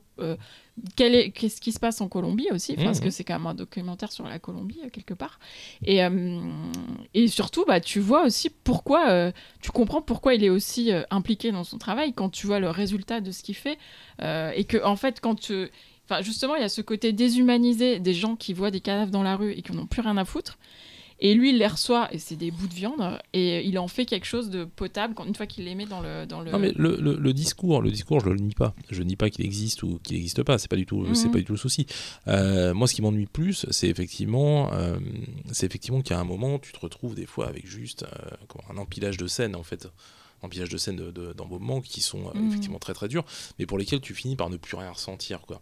Euh, et du coup, il, il- il va en rester une dimension spectacle. hein. C'est ça qui va, c'est ça qui peut m'emmerder un petit peu. Ah quoi. bah moi vraiment, je re- moi ce que je retiens du film, c'est le personnage de Roscoe, euh, le côté hyper attachant. Enfin, Oui, le, vraiment, perso- j'ai été le personnage touchée, est quoi. incroyable. Enfin, Le personnage est absolument incroyable. C'est un ancien flic en plus, il, explique et tout. Ouais. non, non, c'est un personnage qui est mortel. Euh, et puis il y a deux, trois notes d'humour hein, qui, sont, qui sont un peu étonnantes, hein, notamment quand il a peur qu'on confonde avec. euh, qu'on pense que tous les, tous les embaumeurs Mm. ressemblent euh, au petit mec avec les lunettes avec une bouteille. Euh, Il y, a, y a deux, trois trucs comme ça, mais c'est vrai que. J'ai envie de dire trop de cadavres, tu le cadavre. Ouais, mais euh, après, euh, clairement, le film, euh, enfin, je suis d'accord avec Cyril. euh, tu peux mettre autant de piment que tu veux parce que Ah oui, oui. Parce Je pense que- qu'un un urgentiste, il sera absolument pas Ouais. choqué, il fera ouais, bah, c'est le boulot quoi, tu vois. euh, mais moi, ça m'a moins mis mal à l'aise que White Rose, tu vois. Ouais, mais votre truc c'est de la fiction, donc pour moi Ouais, mais- c'est faux quoi. Donc, euh, Ouais, mais- Ouais, voilà. mais le- tout, tout, tout l'intérêt. Ouais, mais attention, aucun de nous n'aura n'aura Ah, mais justement, c'est ça, vraiment tout l'intérêt. Non, mais c'est là où je te dis que Non, mais White. Rose peut être choquant parce qu'il véhicule une idée en fait. Il véhicule une idéologie, mine de rien. Sûr. Mais, Mais ouais, mais justement, ce c'est tout l'intérêt de l'émission. euh, C'est que l'intérêt de l'émission, c'est quelque part, c'est aussi de montrer que l'extrême, Ouais. c'est quoi l'extrême? Bah, ça dépend. ouais. L'extrême, c'est le thème de Patrick Sébastien, je continue à le dire. c'est ça le vrai curseur. l'extrême. Enfin, oui, non, on, on tombera pas d'accord là-dessus, mais non, en mais tout plus, il n'y a cas. même pas de euh, d'accord, pas d'accord, c'est vraiment. un Oui, oui, non, mais je sais, je sais. voilà. Mais Mais je- par contre, Pimentos infini sur celui-là pour moi. C'est ça, comme nous tous. Bah, moi, je, moi, je sais que j'ai pu le regarder sans être traumatisée, mais clairement, je le, je vais pas dire à quelqu'un, va le voir, c'est super. je vais le prévenir de tout ce qu'il y a de- Bah, sera un dedans. super et- moment. Il sera Voilà. pas sur Netflix. hein. c'est Ah, ça. Après, c'est vrai, je me souviens d'un. d'un- Alors, juste un aparté, un film qui s'appelait Des morts, un film de Thierry Zadol, mais qui a fait euh, Vase de noces, et qui expliquait les différents rites mortuaires partout sur Terre. il y a des gens pour qui la mort, de par leur religion, leur machin et tout, c'est pas grave, ils ont le cadavre ici, même des fois il est dans la maison pendant une semaine avant, tu vois, c'est Mhm. des habitudes. Ils ont pas un rapport. Mais là, c'est au-delà du mort, c'est l'intérieur de l'humain en fait. C'est ça qui. Mm. c'est pas tant la faute à la mort, parce que finalement, des morts, on a déjà vu. Moi, j'ai déjà vu euh, des gens de ma famille, tu sais, euh, tu vas à, à- à l'enterrement, tu peux les voir avant et tout. Bon, euh, ça fait bizarre, mais voilà. Mais là, c'est vraiment. euh, pff, euh, Non, mais l'int- tu vois, c'est l'intérieur quoi. Ouais, moi je trouve ça, ce que je trouve intéressant, c'est ce que ça soulève par rapport à la fiction ou pas la fiction en fait. C'est-à-dire que on, ça fait euh, deux émissions qu'on parle de gens qui se font torturer, tuer, découper en morceaux, et comme c'est de la fiction, ça passe. Et Ouais. ben, tu vois, finalement, Ouais, c'est étrange hein, quand on y Bah, pense. moi, en effet gore, je sais que c'est euh, pour de faux. Donc, euh, tu Ouais. vois, de calmer l'Holocauste, les séquences euh, de torture sur Ouais, animaux, j'aime ça. pas ça. Pour en moi, fait, euh. Roscoe, c'est pas, il y a pas, il y a pas de sang. euh, y a Non, pas, mais surtout, ils ont pas tu tué, les, ils ont pas tué les gens Ouais, pour le film. Mais je veux dire, c'est pas hyper gore en soi. Non, mais après, le, le- le choc vient de ce que tu, de ce que tu projettes est dedans. devenu tellement tough que maintenant, ouais, c'est bon, tu me montres des, Non, des- non, des mais crânes arrachés, je m'en fous. Oui, non, mais- alors le, le- le crâne, c'est un peu dur, je suis d'accord. Mais au final, le résultat est très réussi. Et puis, Non, mais oui, a, ouais, il a de la ouais, lecture dans la tête s'il faut. Qu'est-ce Non, que tu voulais dire non, non, écoute, vas-y. Bon, on va, on va finir sur cette euh, note de poésie. Hein. Voilà. que vraiment, c'est euh, une, une belle manière d'achever ce voyage au cœur du Japon extrême. Euh, en tout cas, merci à tous les trois. contraste. merci à tous les trois pour le travail que vous avez fourni sur cette émission. Euh, on espère que ça vous a plu, plu à ceux qui nous écoutent encore. Euh, et puis, on se donne rendez-vous bientôt. Merci. Au revoir. Au revoir. Au revoir. Au revoir.